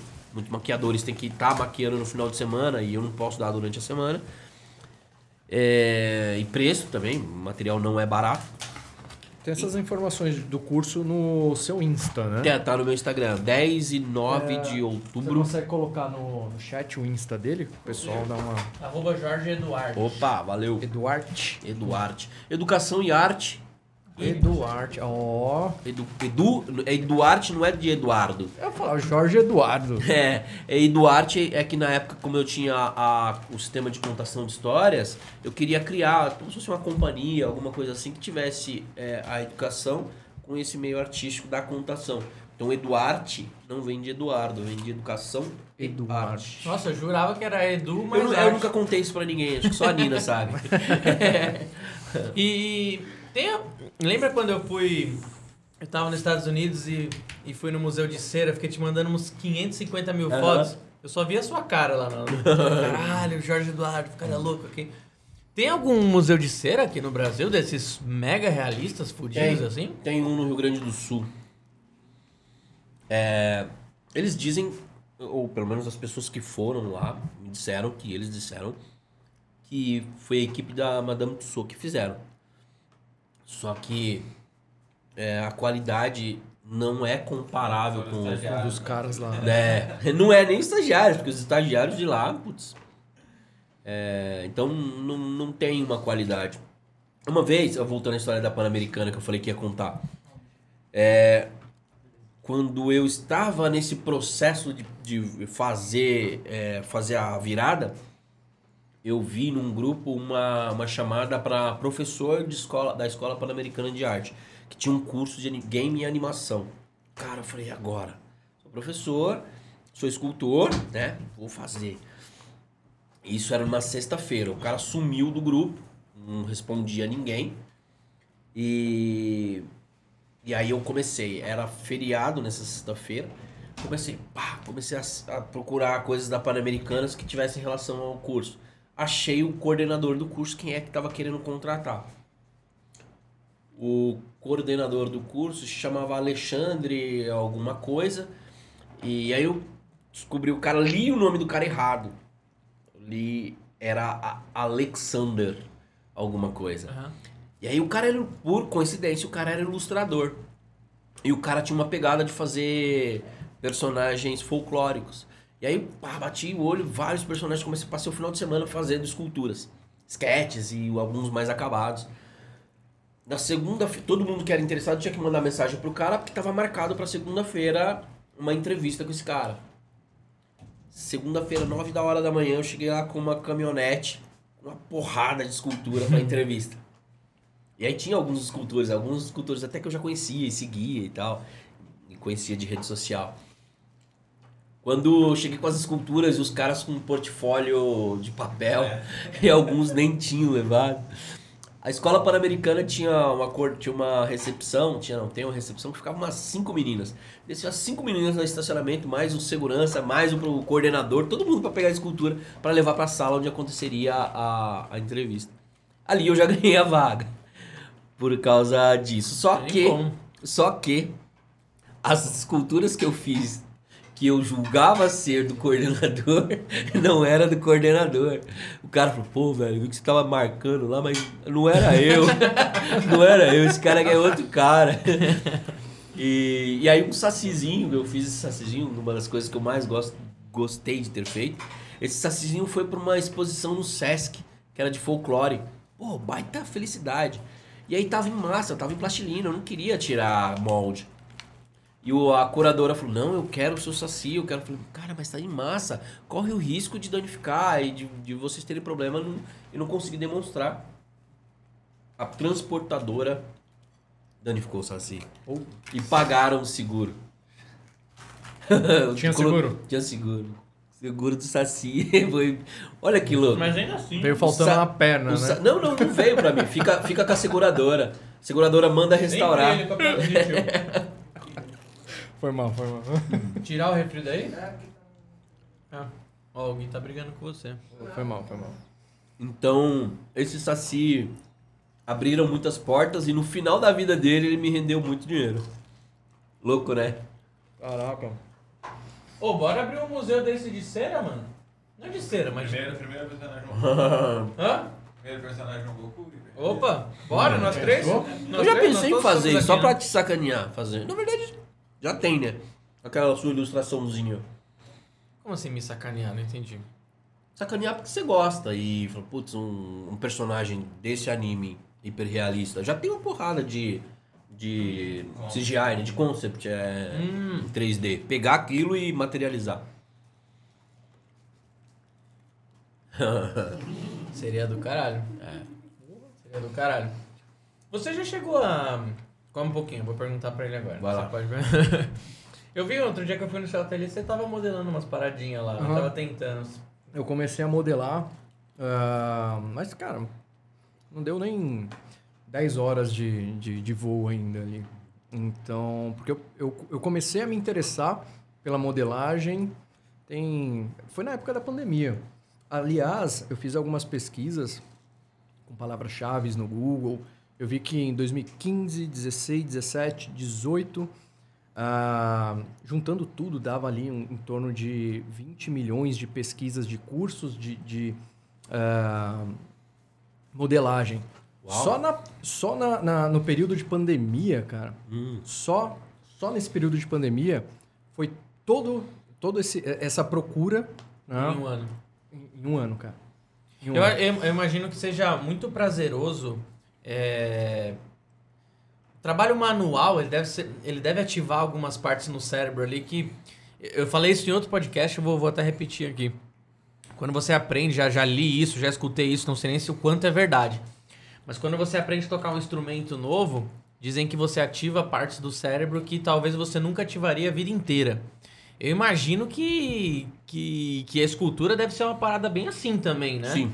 Deve ser uma. O trabalho manual ele é muito terapêutico, né? Você usa um pouco também a escultura pra isso? Puta, hoje eu tô estressado pra caramba, eu vou Não. esculpir aqui. Não, É, se não- você tá estressado, não você não nem mexe na parada. eu nem mexo.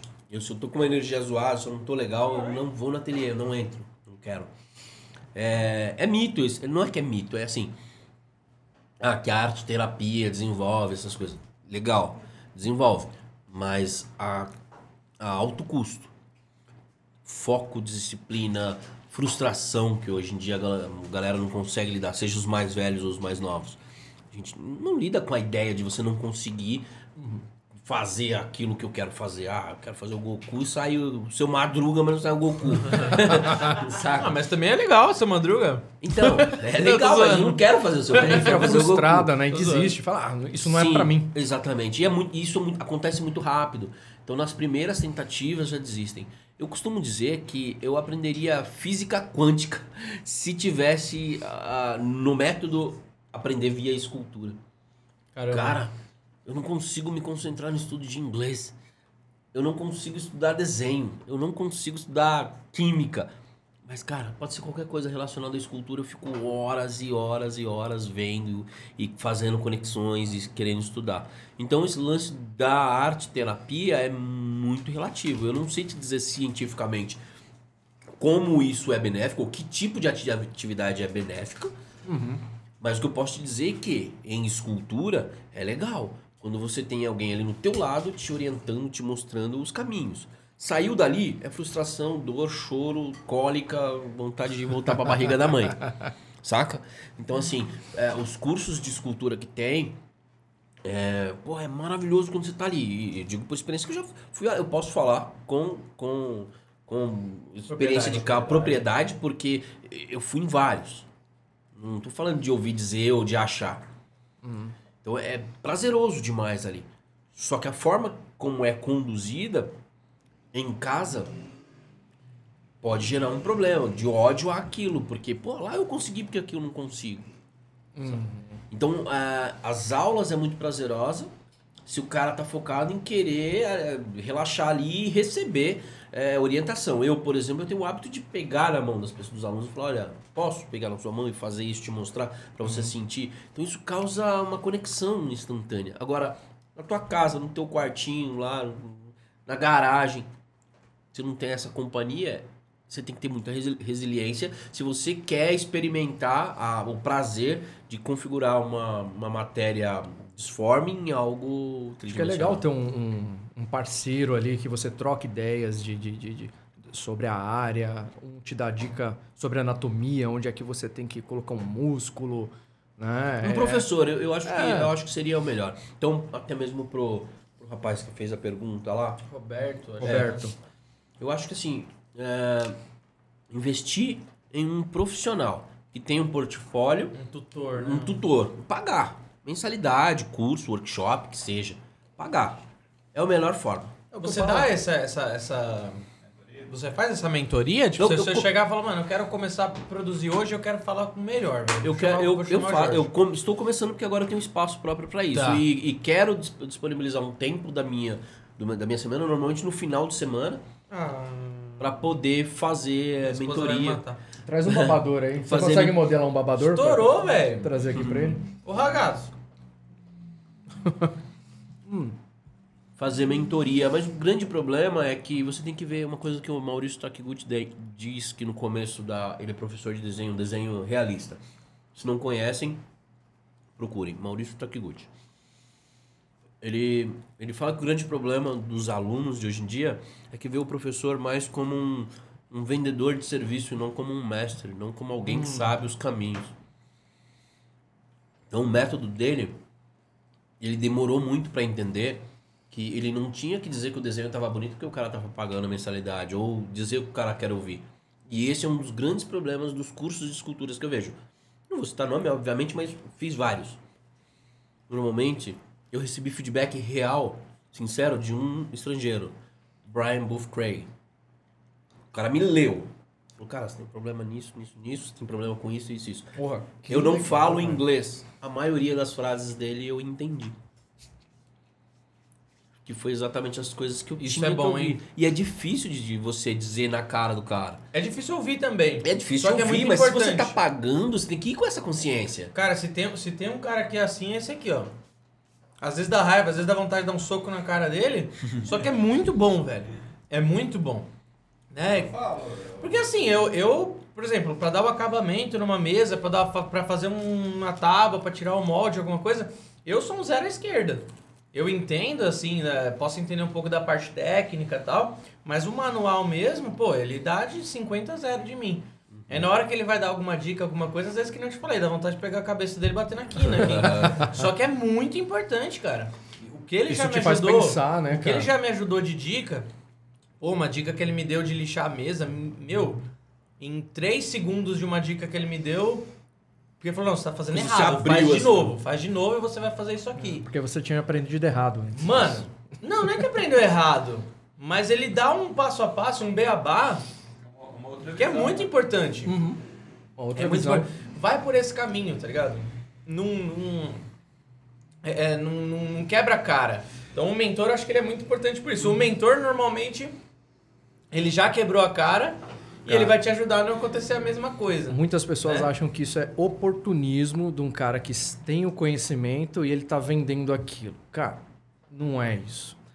Ah, O mundo precisa de mestres, o mundo Pô, precisa, precisa. de Tá te mostrando o caminho para você não esbarrar nos, nos mesmos obstáculos que você esbarrava. Pô, mas ainda que te deixe você esbarrar como com fim pedagógico. Uhum. Exato. Isso. Fim Você sabendo que o cara. Ah, eu tô Ah, falou vendo bonito. ele fazer algo que não, não é. Sim, não- você deixa. no padrão. Aí vai servir de, de, de ferramenta pra dizer, veja, olha, você Falou foi por bonito. esse caminho. Pegue você- esse outro. Pegue esse Falou outro. bonito. Às Aham. vezes com fio pedagógico, vou usar até o mesmo termo.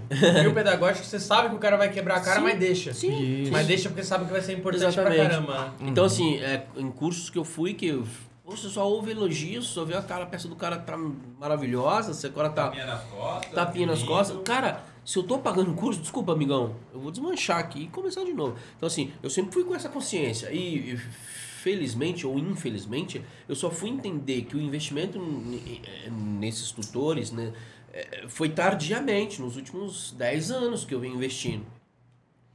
Sabe? Então, a, a- a- quando eu fui aberto, pô, eu tô pagando, eu quero entender como que é o pensamento do cara, eu quero ver o que o cara faz. Nenhum dos cursos, no workshop que eu fiz, cara, eu paguei muito caro. Pra minha realidade. Em um workshop. Em um workshop, não foi um curso. Quando eu cheguei lá, o cara propôs fazer um exercício, um único exercício em todo o workshop. Uma semana fazer um único exercício. Caramba. Um único exercício em uma semana. E aí enchia a coisa de, de histórias, coisas bacanas, mas não tinha relação com aquilo a qual eu fui buscado, busca, é, buscar. Eu escolhi fazer o outro lado do exercício para ficar mais difícil. Então era para espelhar, tipo, fazia metade do rosto de um lado, metade do eu fiz o outro lado, o lado esquerdo, que é o mais difícil. Você gosta de esculpir mais do lado esquerdo ou mais do lado direito? Prefiro fazer o esquerdo pra exercitar. Olha lá. É? Então, eu também. É o. Não sabia dessas aí, não. É, o lado esquerdo é a parte pra quem é Lá, destro. igual, né? Não, não é. Quem, é muito diz, louco isso aí. quem diz que consegue simetria fazendo as duas mãos tá mentindo. É verdade. Escultor. Eu consigo medir. Eu consigo ver. Você se tá- pode tocar e Tá tal, mas dizer que fica igual, que você consegue simetria dessa maneira, não existe. Bizarro Cérebros isso, né, trabalham de forma diferente, Bizarro. comandos diferentes. Eu andando de moto, faço motocross, fazia muito, hoje faço menos, mas eu prefiro fazer curva pra esquerda do que pra direita. Que louco. Eu tenho mais, eu tenho mais facilidade de fazer curva pra Eu esquerda era do assim de patins, direita. cara. Mais pra um, andar de costas de, um- de um lado só do que do outro. O outro capotava. Eu sou destro.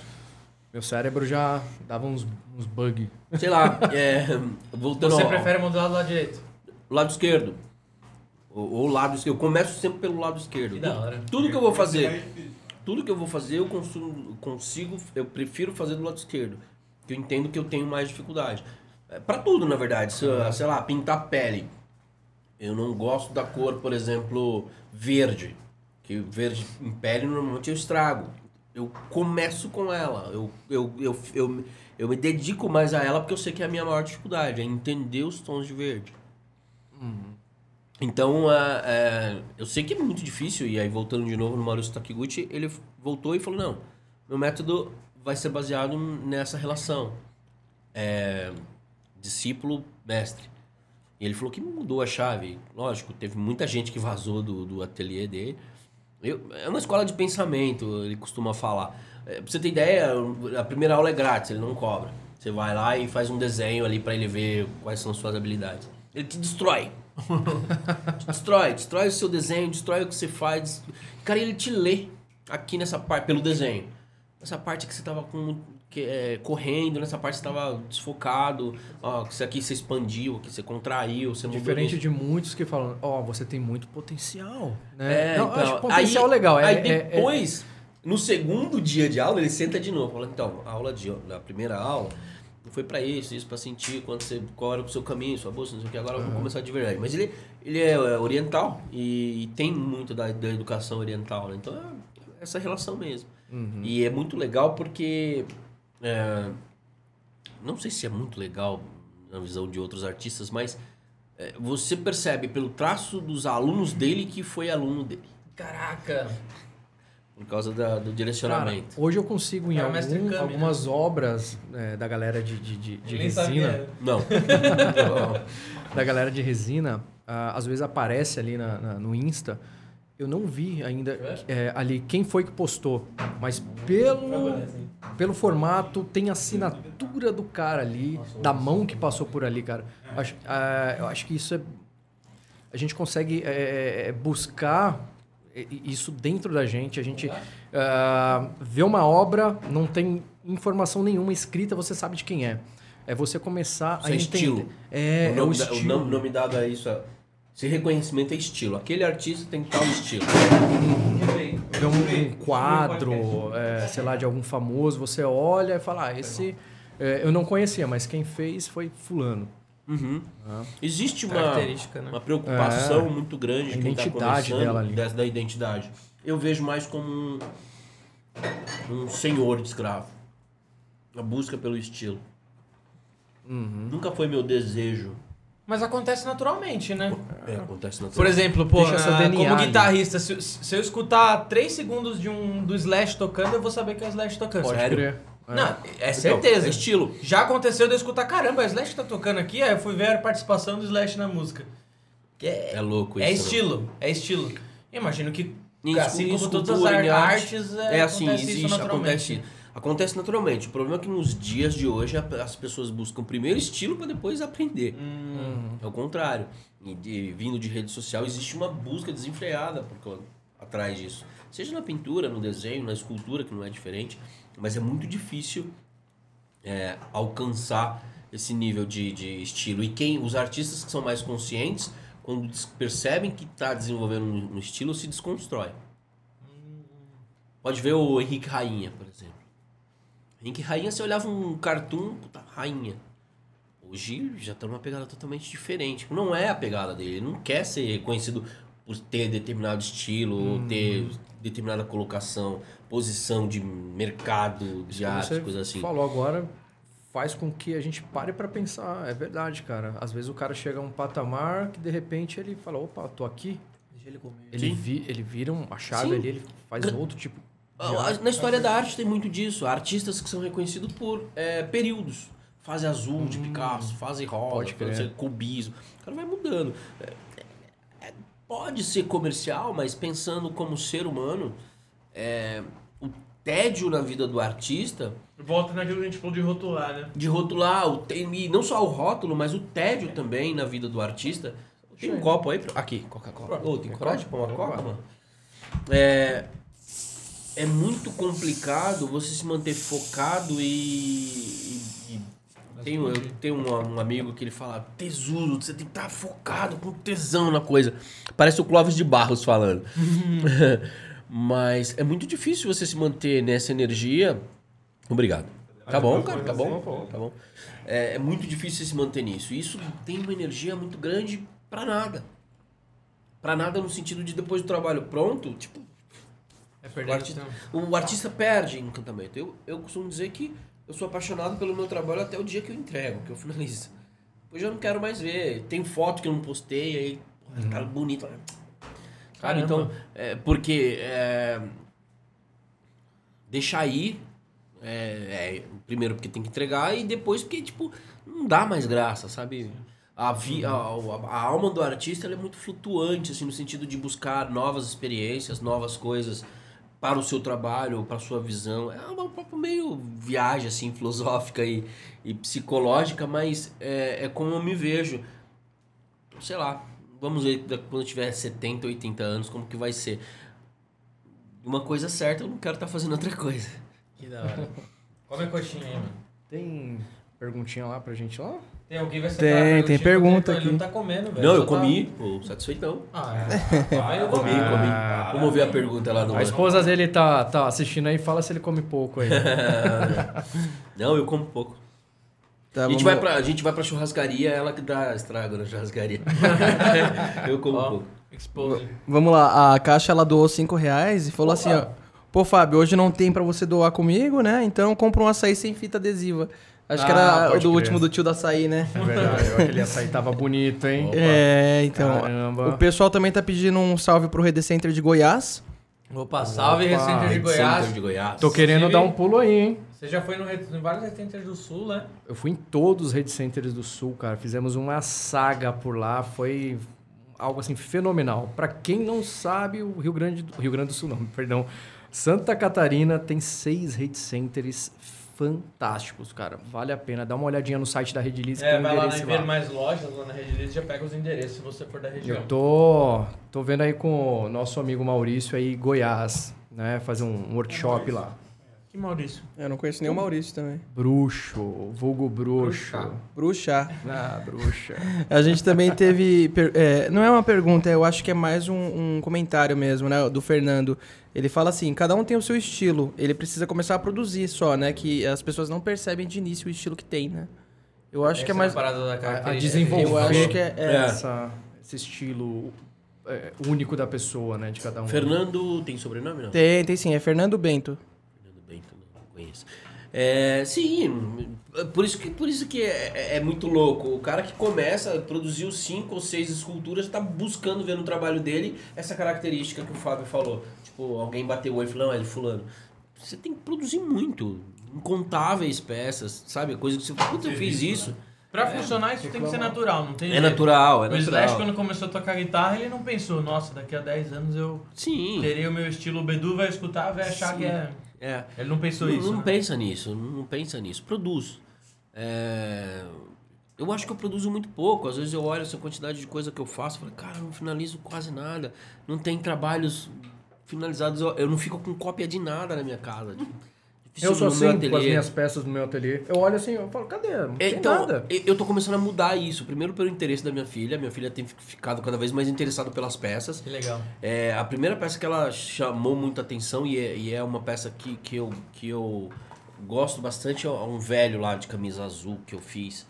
É, é até É aquele cabelinho foto branco, do assim, meu cartão de lado, aqui, assim. esse velhinho aqui. Sabia. Ah, pode. Ela, ela é apaixonada, ela é apaixonada, não, ela lembra dessa escultura. E a primeira Marcou ela. marcou.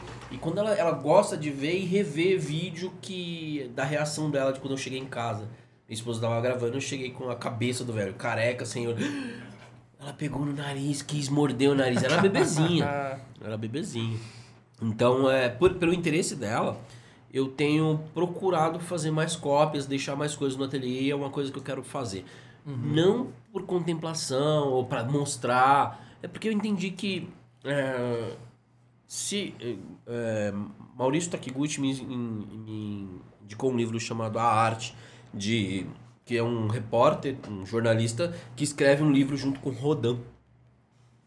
Ele passa dias com Rodin e vai discorrendo vários assuntos, mas principalmente com o tema arte. E o Rodin diz que a arte é contemplação. Você para diante de alguma coisa e passa a prestar atenção melhor, ela olha de volta pra você, digamos assim. Isso é Nietzsche também. Você olha pro abismo, o abismo olha de volta pra você. É, é pira. Pinta um, um clima entre os dois. Mais ou menos isso, mais ou menos isso. Então, é, a gente não tem mais tempo pra contemplar, pra parar e olhar e se. Por mais. Caralho, que foda! Então, vamos lá no. Sabe? Oh, que legal, É, legal. Sabe, existe essa volatilidade das coisas, as coisas são muito rápidas, é, é, fúteis, inclusive. Então, é, por achar que a, a, a minha filha tendo essa relação maior com o meu trabalho, eu tenho passado a me interessar mais em deixar coisas ali Uhum. é, é, próximas da ela para ela ver, tipo, Sem dia. contar que pra ela deve ser mágico ver uma peça finalizadaça. Sim. Dessa, dessa do, do cabelinho branco aí. Sim. E e eu Puta. percebi, é, a linguagem dela é, tem melhorado muito, mas antes ela não sabia nominar qual era o meu trabalho. Por exemplo, ela sabe nominar o trabalho da, minha, da mãe e minha esposa. É professora, dá aula, ensina criança, sabe onde é a escola. Ou seja, ela tem a referência de trabalho. Quando eu falo eu vou trabalhar, eu vou pro quarto do lado. eu vou pra cima, eu vou pra garagem.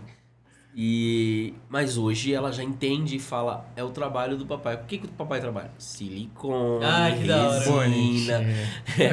então, é, é, isso fez com que eu passasse a olhar, ter um olhar diferente com o meu trabalho. O meu trabalho no sentido de o desejo de verdade era todo o trabalho ter uma peça finalizada igual, para ter um showroom. Isso para mostrar para clientes. Não, Uhum. não, não no intuito de ter um, um- uma, uma exposição permanente onde as pessoas possam ir olhar. Mas, e hoje a, tá- tem sido o meu motor, é a, o, a o interesse da minha filha. Então eu quero passar a ter mais coisas. Ela nem se interessa tanto com aqueles bebês reborns que tá em É verdade, alta, como né? tá o mercado de CBB Reborn? Cara, é é. uma coisa louca, né? Ali, ó, tem um que você. Uma Sim, cabeça que você uma fez de cabeça. amostra ali. Ah, é- essa cabeça, inclusive, é parte do corpo do bebê que eu fiz pra Globo. É gigante. Tem Mano, é meddonho isso, cara. É. E É, aí eu fiz- impressionante, quando você vê finalizado, mesmo, é, É. impressionante, cara. Ela gosta, ela, ela se interessa por bebê reborn. Tanto é que as coisas que eu tenho, as cabeças, braços, mão, ela leva tudo pro quarto dela. ela não tem bebê finalizado porque eu não tenho finalizado, mas ela gosta. O mercado de bebê reborn É uma coisa nova, né? Relativamente é, é nova. uma arte Relativamente. relativamente nova, né? É, é muito louco porque eu costumo dizer assim, as, as artistas reborns, que eu chamo de as reborneiras, Reborneira. reborneira pode ficar bravas, mas é, os colecionadores normalmente têm aquele problema da- ou de perda, ou de infertilidade, ou de infantilidade. Algum, é, no- normalmente quem coleciona tem algum probleminha nesse sentido, então veio iniciou daí. E o bebê, por ser real, aí faz xixi, mama, faz xixi na hora certa, chora. Hoje em dia a tecnologia está avançando muito. E isso é meio louco como as bonecas sexuais para os japoneses, que tem quatro, cinco, não são Peso casados, real. peso real, temperatura do corpo, colocar algo quente na parte interna para ficar quente. Então é meio que uma pira, porque é muita fobia social, saca?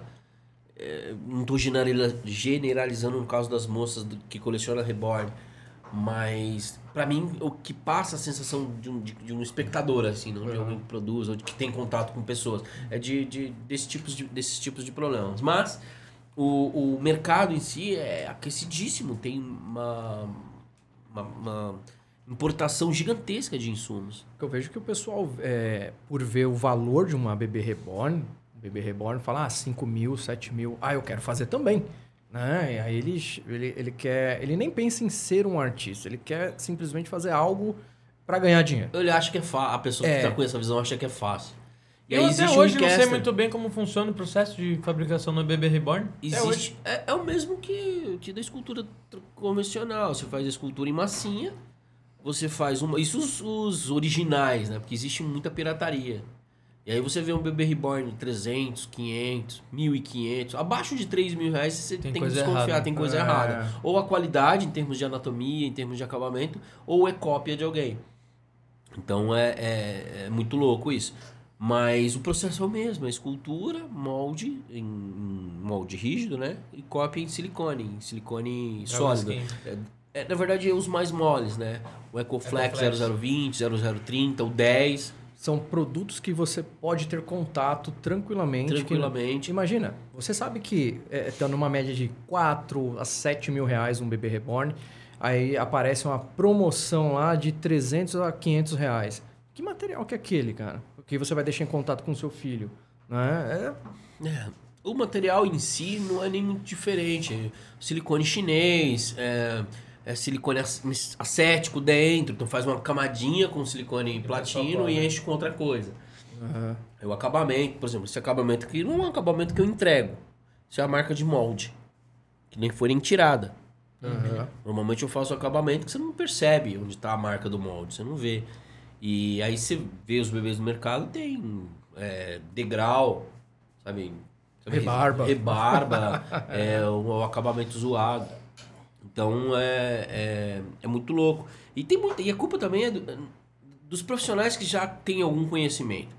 Que aí vende essa ideia de que, ah, viva, de, viva da sua arte e ganhe, fature 10 mil reais por mês. Nossa, mas tem na internet, né? Pô, você trabalha com, sei lá, qualquer coisa e você acha que você vai sair desse meio. Investir 5, 10 pau num curso. E você vai sair dali e vai entrar no mercado ganhando 10 mil reais. Você tem que ser meio É. tapado, não? 15 mil reais. Ah, fature 15 mil reais por mês. Não. Cara, na boa, eu, profissional já há muito tempo aí, Cara, não é uma realidade. E, eh, Por Não, exemplo, é do que a gente faz, né, do- do- dos cursos em resinas, nunca ninguém vai ver um- um- um- uma chamada dessa, cara. Assim, ah, faça o curso em uma semana, você já está faturando 10 mil reais. Não, cara, não é, existe é- fórmula mágica. é tra- Não Trabalho. existe, É trabalho, é dedicação. A gente mostra o caminho, São mas é- várias é idas, são várias idas do seu curso, comprar material, gastar material. Ou seja, não dá para trocar a chavinha. O meu processo de mudança de, de, de, de área pô, foi muito longo. Então, não foi uma coisa rápida. Cara, você falou que tá trabalhando na, na TIM, né? Trabalhei na TIM. Na TIM. Eu acho que a gente até se, se esbarrou por aí, Sério? cara. Eu trabalhava com toda a parte de sistemas da TIM, Tivit. É, tudo com telefonia VoIP, cara. A vaia. Aquela praça da, sei lá o que, ali em São Paulo. Derrubei muita central lá, cara. Caraca. Eu trabalhava na parte comercial e de franquias. De franquias. né, né? Lojas franqueadas. Nossa, que, que, que época, cara. É, Não, não, não me arrependo, não. Obviamente, foi o que me sustentou. Mas quando eu conheci as resinas... Resina, a, a resina te abre diversos caminhos, possibilidades dentro dela. E foi por aí que eu cheguei em borracha de silicone e comecei a ver as esculturas. E você começa a se interessar. É, a resina te leva para o caminho artístico, queira ou Sim, não, cara. É, a finalidade Não é só jogar endurecedor, resina, tirar um, um- uma pecinha. No final das Ah. contas, no final das contas é contemplação, né? Eu entrei ali na porta que eu olhei essa mesa, falei, puxa, que legal, a luz bacana na mesa. Sabe? Obrigado. Isso é contemplação, né? Isso é contemplação, olhar e ver que existe uma intencionalidade num lugar. Uhum. O símbolo ali do Batman, assim. Você entrar na sua casa e você quer o seu lar, o seu santuário, vamos dizer, usar esse nome para o seu lugar sagrado, é melhor. Acho que diz mais. É, para você assistir uma série, ou para você brincar com sua filha e ter uma peça ali que representa muito, ou seja, massageia os seus olhos. Você tá ali Isso é contemplar. Te lembra uma pra- coisa positiva. Isso é contemplar, isso é, ter relação. Na, e nesse mesmo livro do, do Rodin, ele diz que. eh, Isso em 1900 ele escreveu esse livro. Ele diz que as pessoas já não ligam mais pra beleza. Caramba. É, não havia um único marceneiro, um único serralheiro que não via beleza na sua xícara do café da manhã, seu pires, porcelana pintada à mão. Ou seja, a relação com a beleza e com algo que é, que é longevo ou que é algo indizível é, é- fa- faz bem. E o, ele, essa crítica que ele dizia, ah, hoje as pessoas já não dão mais importância pra isso. Imagina hoje. Se ele vivesse hoje, por exemplo, se, sei lá, voltasse. Caraca! Eu escrevi esse livro, eu pensava nisso, já fazia essa crítica à sociedade do, do, do ter, do possuir e do trocar sem parar. E não, tá, não sobra tempo pra esse tipo de relação que eu tava falando de massagear os olhos. Cheguei ali, vi a luz na mesa, falei, puxa, só pra exemplificar. É, e, e- a arte, a resina, leva pra isso. No final das contas, leva pra isso. É produzir, sei lá, que seja o piso porcelanato. Cara, é belo. É arte. É arte, é, é- existe intencionalidade, técnica. Eu tava fazendo um molde, eu não, tem certas legendas que eu não gosto de colocar pra não parecer empáfia, assim. Eu tava fazendo um, moldezinho e, e, e o molde, a, a jaqueta, a jaqueta não, a contenção, a forma que eu passei vaselina, a, escultura, a texturização, deu vontade- eu pensei na legenda assim, é, isso é um molde belo, isso, isso pra mim é belo. Aí eu falei, puta, apaguei porque poderia parecer algo, né, tipo, soberbo e tal. Mas, ah, de fato, me, me emociona.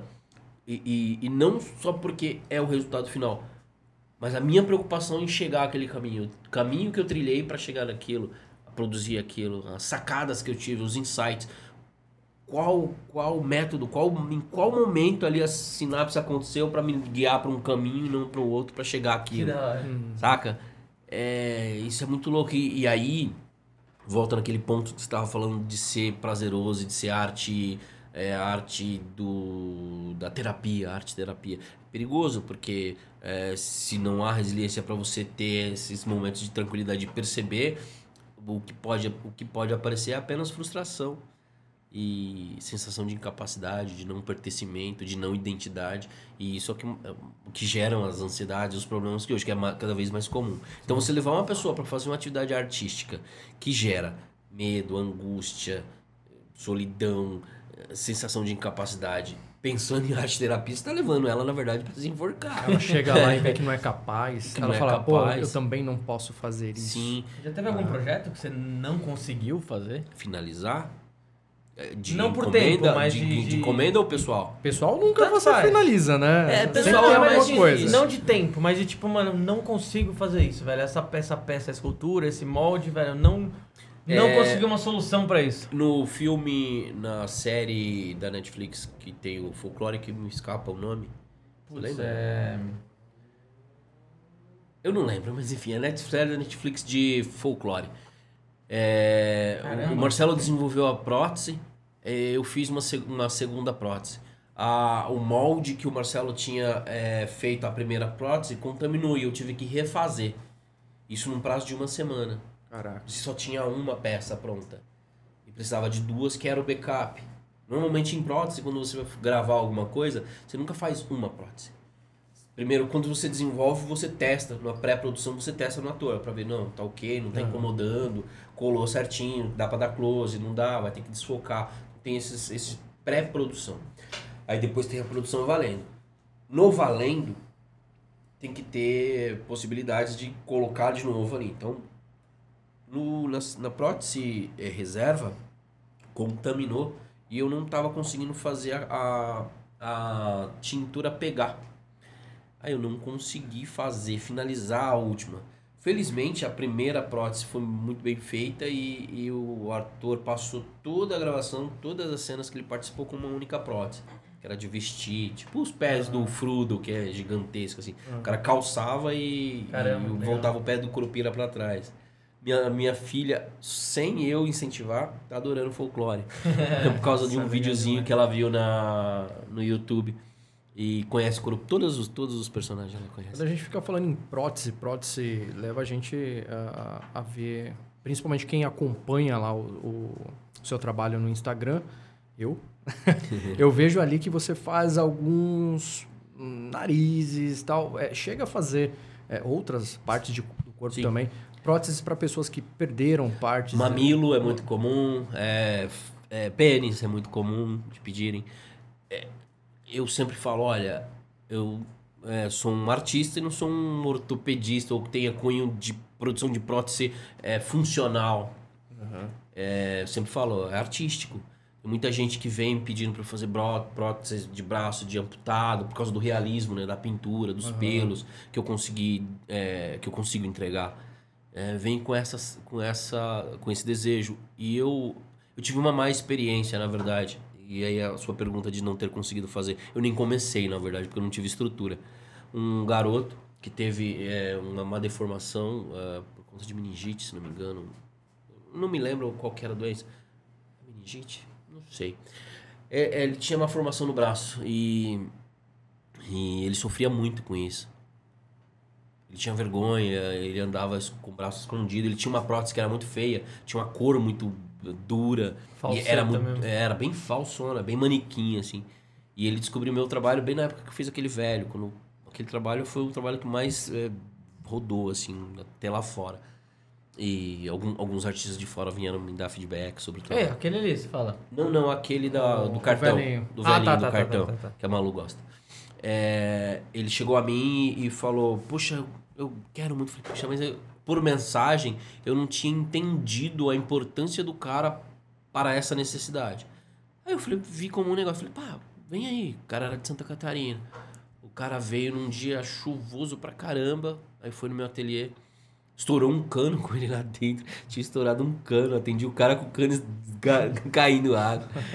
Mas foi muito traumático porque eu não consegui ajudar. Porque eu percebi que a carga que ele estava passando iria respingar em mim.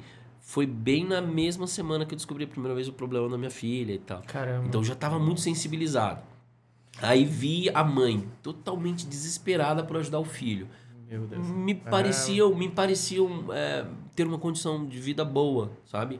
Ele era um rapaz bem apresentável, enfim. Aí, olhando depois no Instagram, tinha viaja, viagens, a, a família e tal. Mas ele carregava esse peso muito grande. E aí eu não consegui atender esse cara. Porque o processo em si é simples. Pagando para ter o material, é simples. Ele aceitou que eu fizesse testes. Só que eu não consegui tocar. Por conta do desespero da mãe e dele. Por conta de algo que tava com ele que ele queria mudar. A prótese. Ele queria mudar a prótese, queria trazer uma prótese realista. Falei, ok. Eu juntei algumas forças e mais alguns dias e consegui descobrir um cara na Argentina que faz puta, umas próteses fantásticas. Jorge, o nome do cara também. e falei com ele pelo Facebook, ele me deu o Instagram, me deu o endereço, o telefone, passei pro cara, o cara conseguiu, foi pra Argentina. Passou pra lá. Do e... que você assumir essa sim, carga sim. Aí, depois de muito tempo, a minha filha já estava estabilizada, já tinha, já tinha acertado. Muito, muito tempo não, foi um tempo curto pro cara ir lá e já fazer. Foi, eu não conseguiria ter feito naquele prazo, por exemplo. Ainda mais com a carga que eu tava passando. E, e, aí ele mandou fotos e extremamente agradecido. Não sei se ele ainda me segue no Instagram e uhum. se acompanha o meu trabalho. Fiquei feliz por ele ter conseguido, mas fiquei, foi uma frustração muito grande. E até hoje eu, eu, eu, eu, fu, eu fujo, literalmente eu fujo desse tipo de cliente, sabe?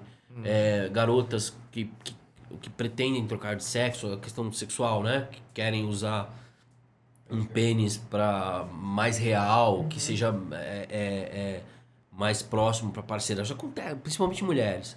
E essa relação para mim é muito difícil. Então são trabalhos que eu não consigo fazer, que eu não consigo finalizar. Entra uma parte psicológica muito que talvez você não consiga lidar, né? É, eu, eu não sei se hoje já, já tá, esteja diferente. Eu acredito isso exatamente, essa fraqueza, vou colocar como fraqueza, sensibilidade, vou colocar como sensibilidade, mas deixa de ser, mas também não é o objetivo, saca? O meu objetivo é pro artístico e não pro funcional. É, é objetivo, é diferente. Perfeito. É, é, mas eu, eu poderia ter ajudado, eu poderia ter me investido. E é um mercado que, que é bom, que, que as pessoas que normalmente buscam esse tipo de trabalho não tem problema com preço. Principalmente Pro... empresas que, que, que, trabalham com próteses e que procuram que um, uma um, um, toque de pele sim, realista, sim. né? E, e, e, e, essa sensação, essa necessidade que o cara tinha para prótese, a família, os amigos, as empresas, arruma patrocinador e paga.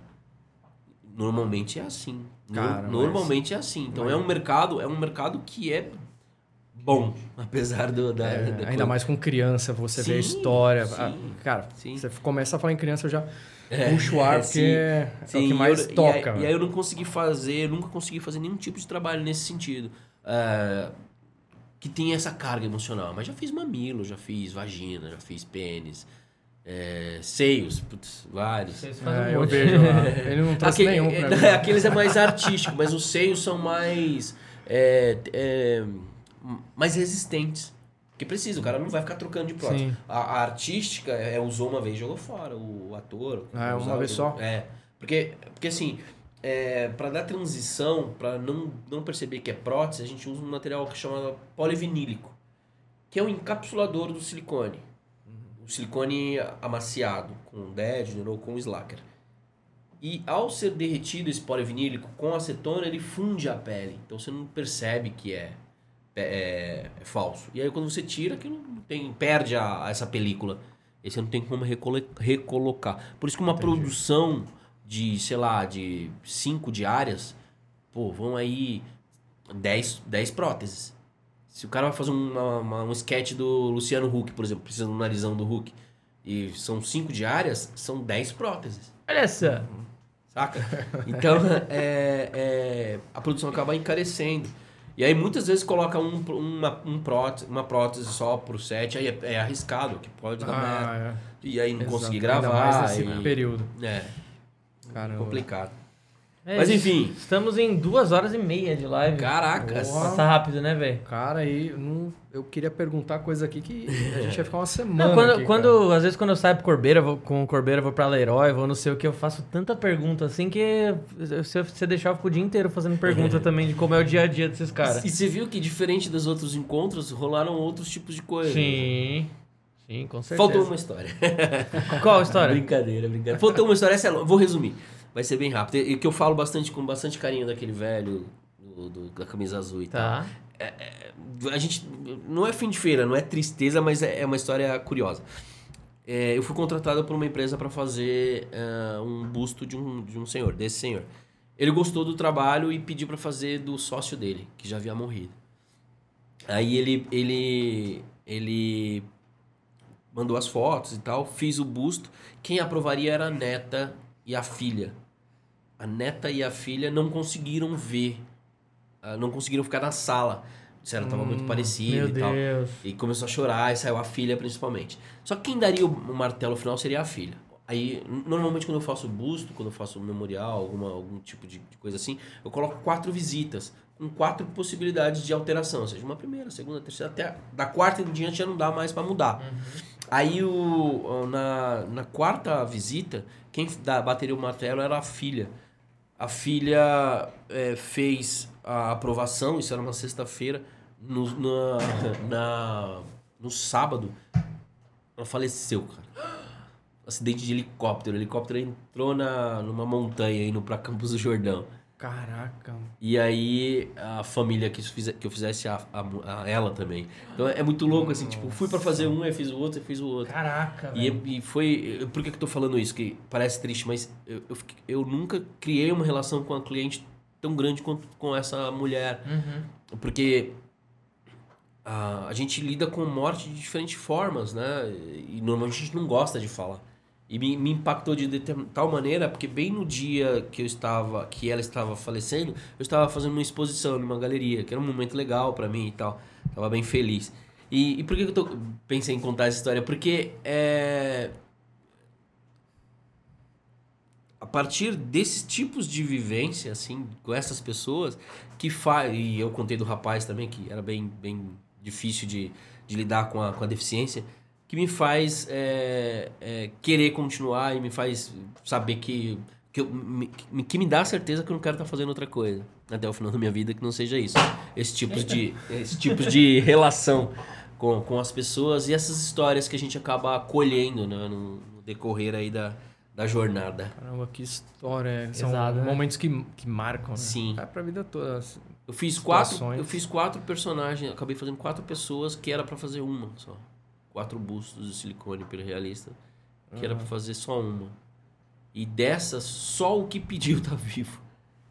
Caraca. É muito louco. Mas é, fico feliz e, e a forma com que ele. Ele é simplesmente o maior. é, o dono. do- é conhecido como o rei da patente no Brasil, do ramo da indústria farmacêutica.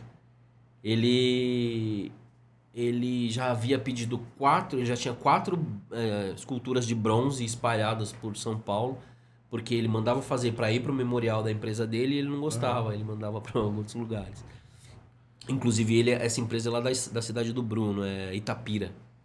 E aí, esse cara, você vê direto é, com parceria. Ele tem várias fotos com todos os presidentes que passaram pelo Brasil. então, um cara muito importante, dinheirado e tal. Influente. Influente, inclusive. E o cara da galeria morria de medo de conversar com esse cara. Eu ia tão natural, tão normal.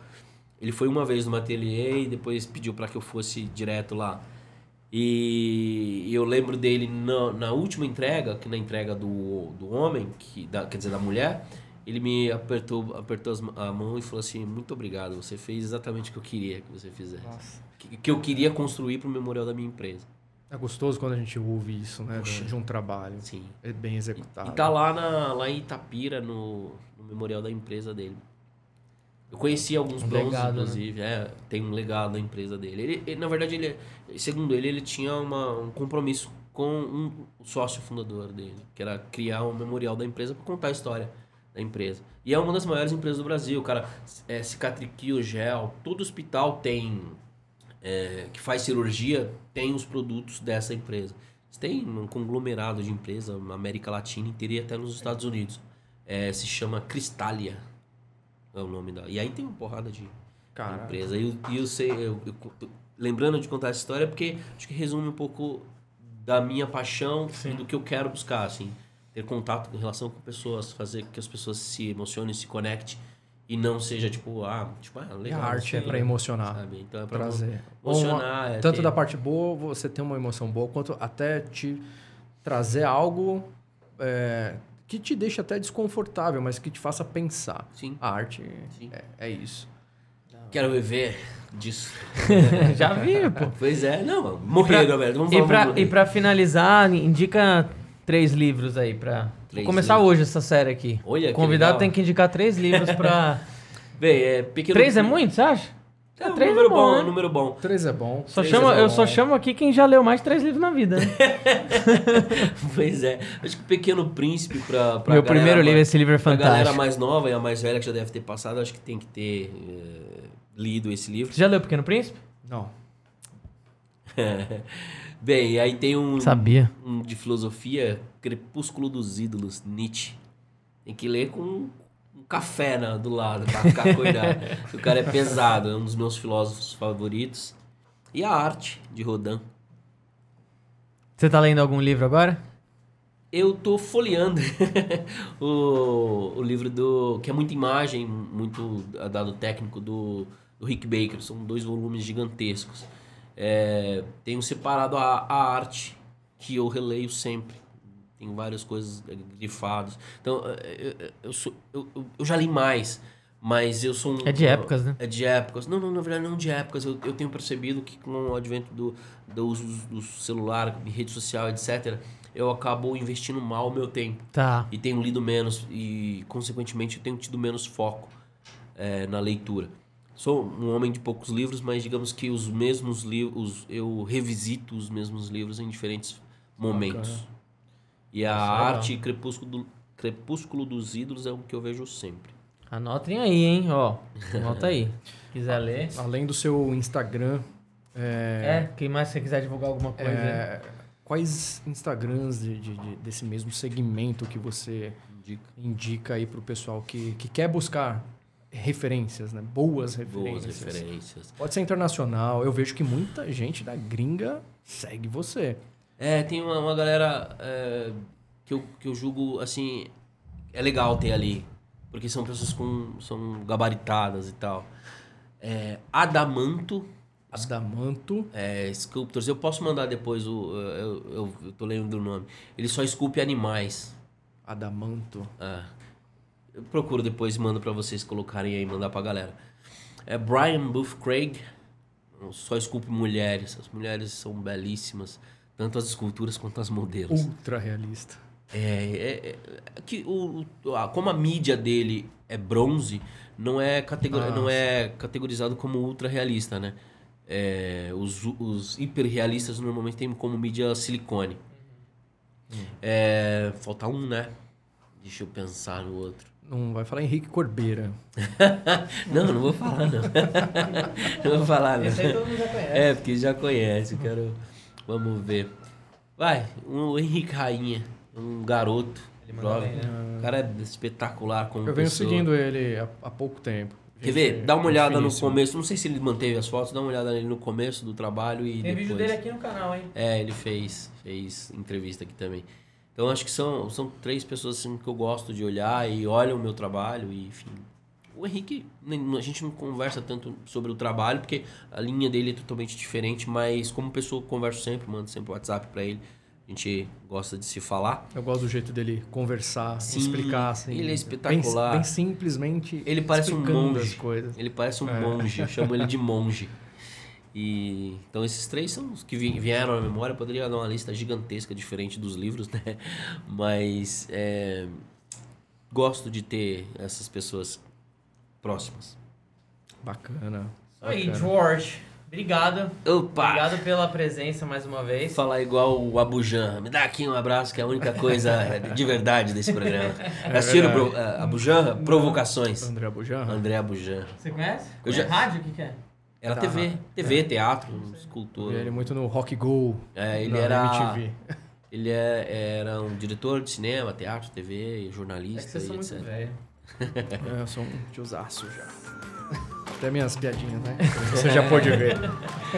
Mano, brigadão mesmo. Mas, mano. Mais uma vez, reitero aqui que eu sou puta fã seu. Nós. E Eu sou mais. conta comigo pra tudo mesmo, como amigo, como profissional. E Demorou, mano. junto. É nóis. Valeu, mano. Valeu. Obrigado, hein? Falou, galera. Obrigado.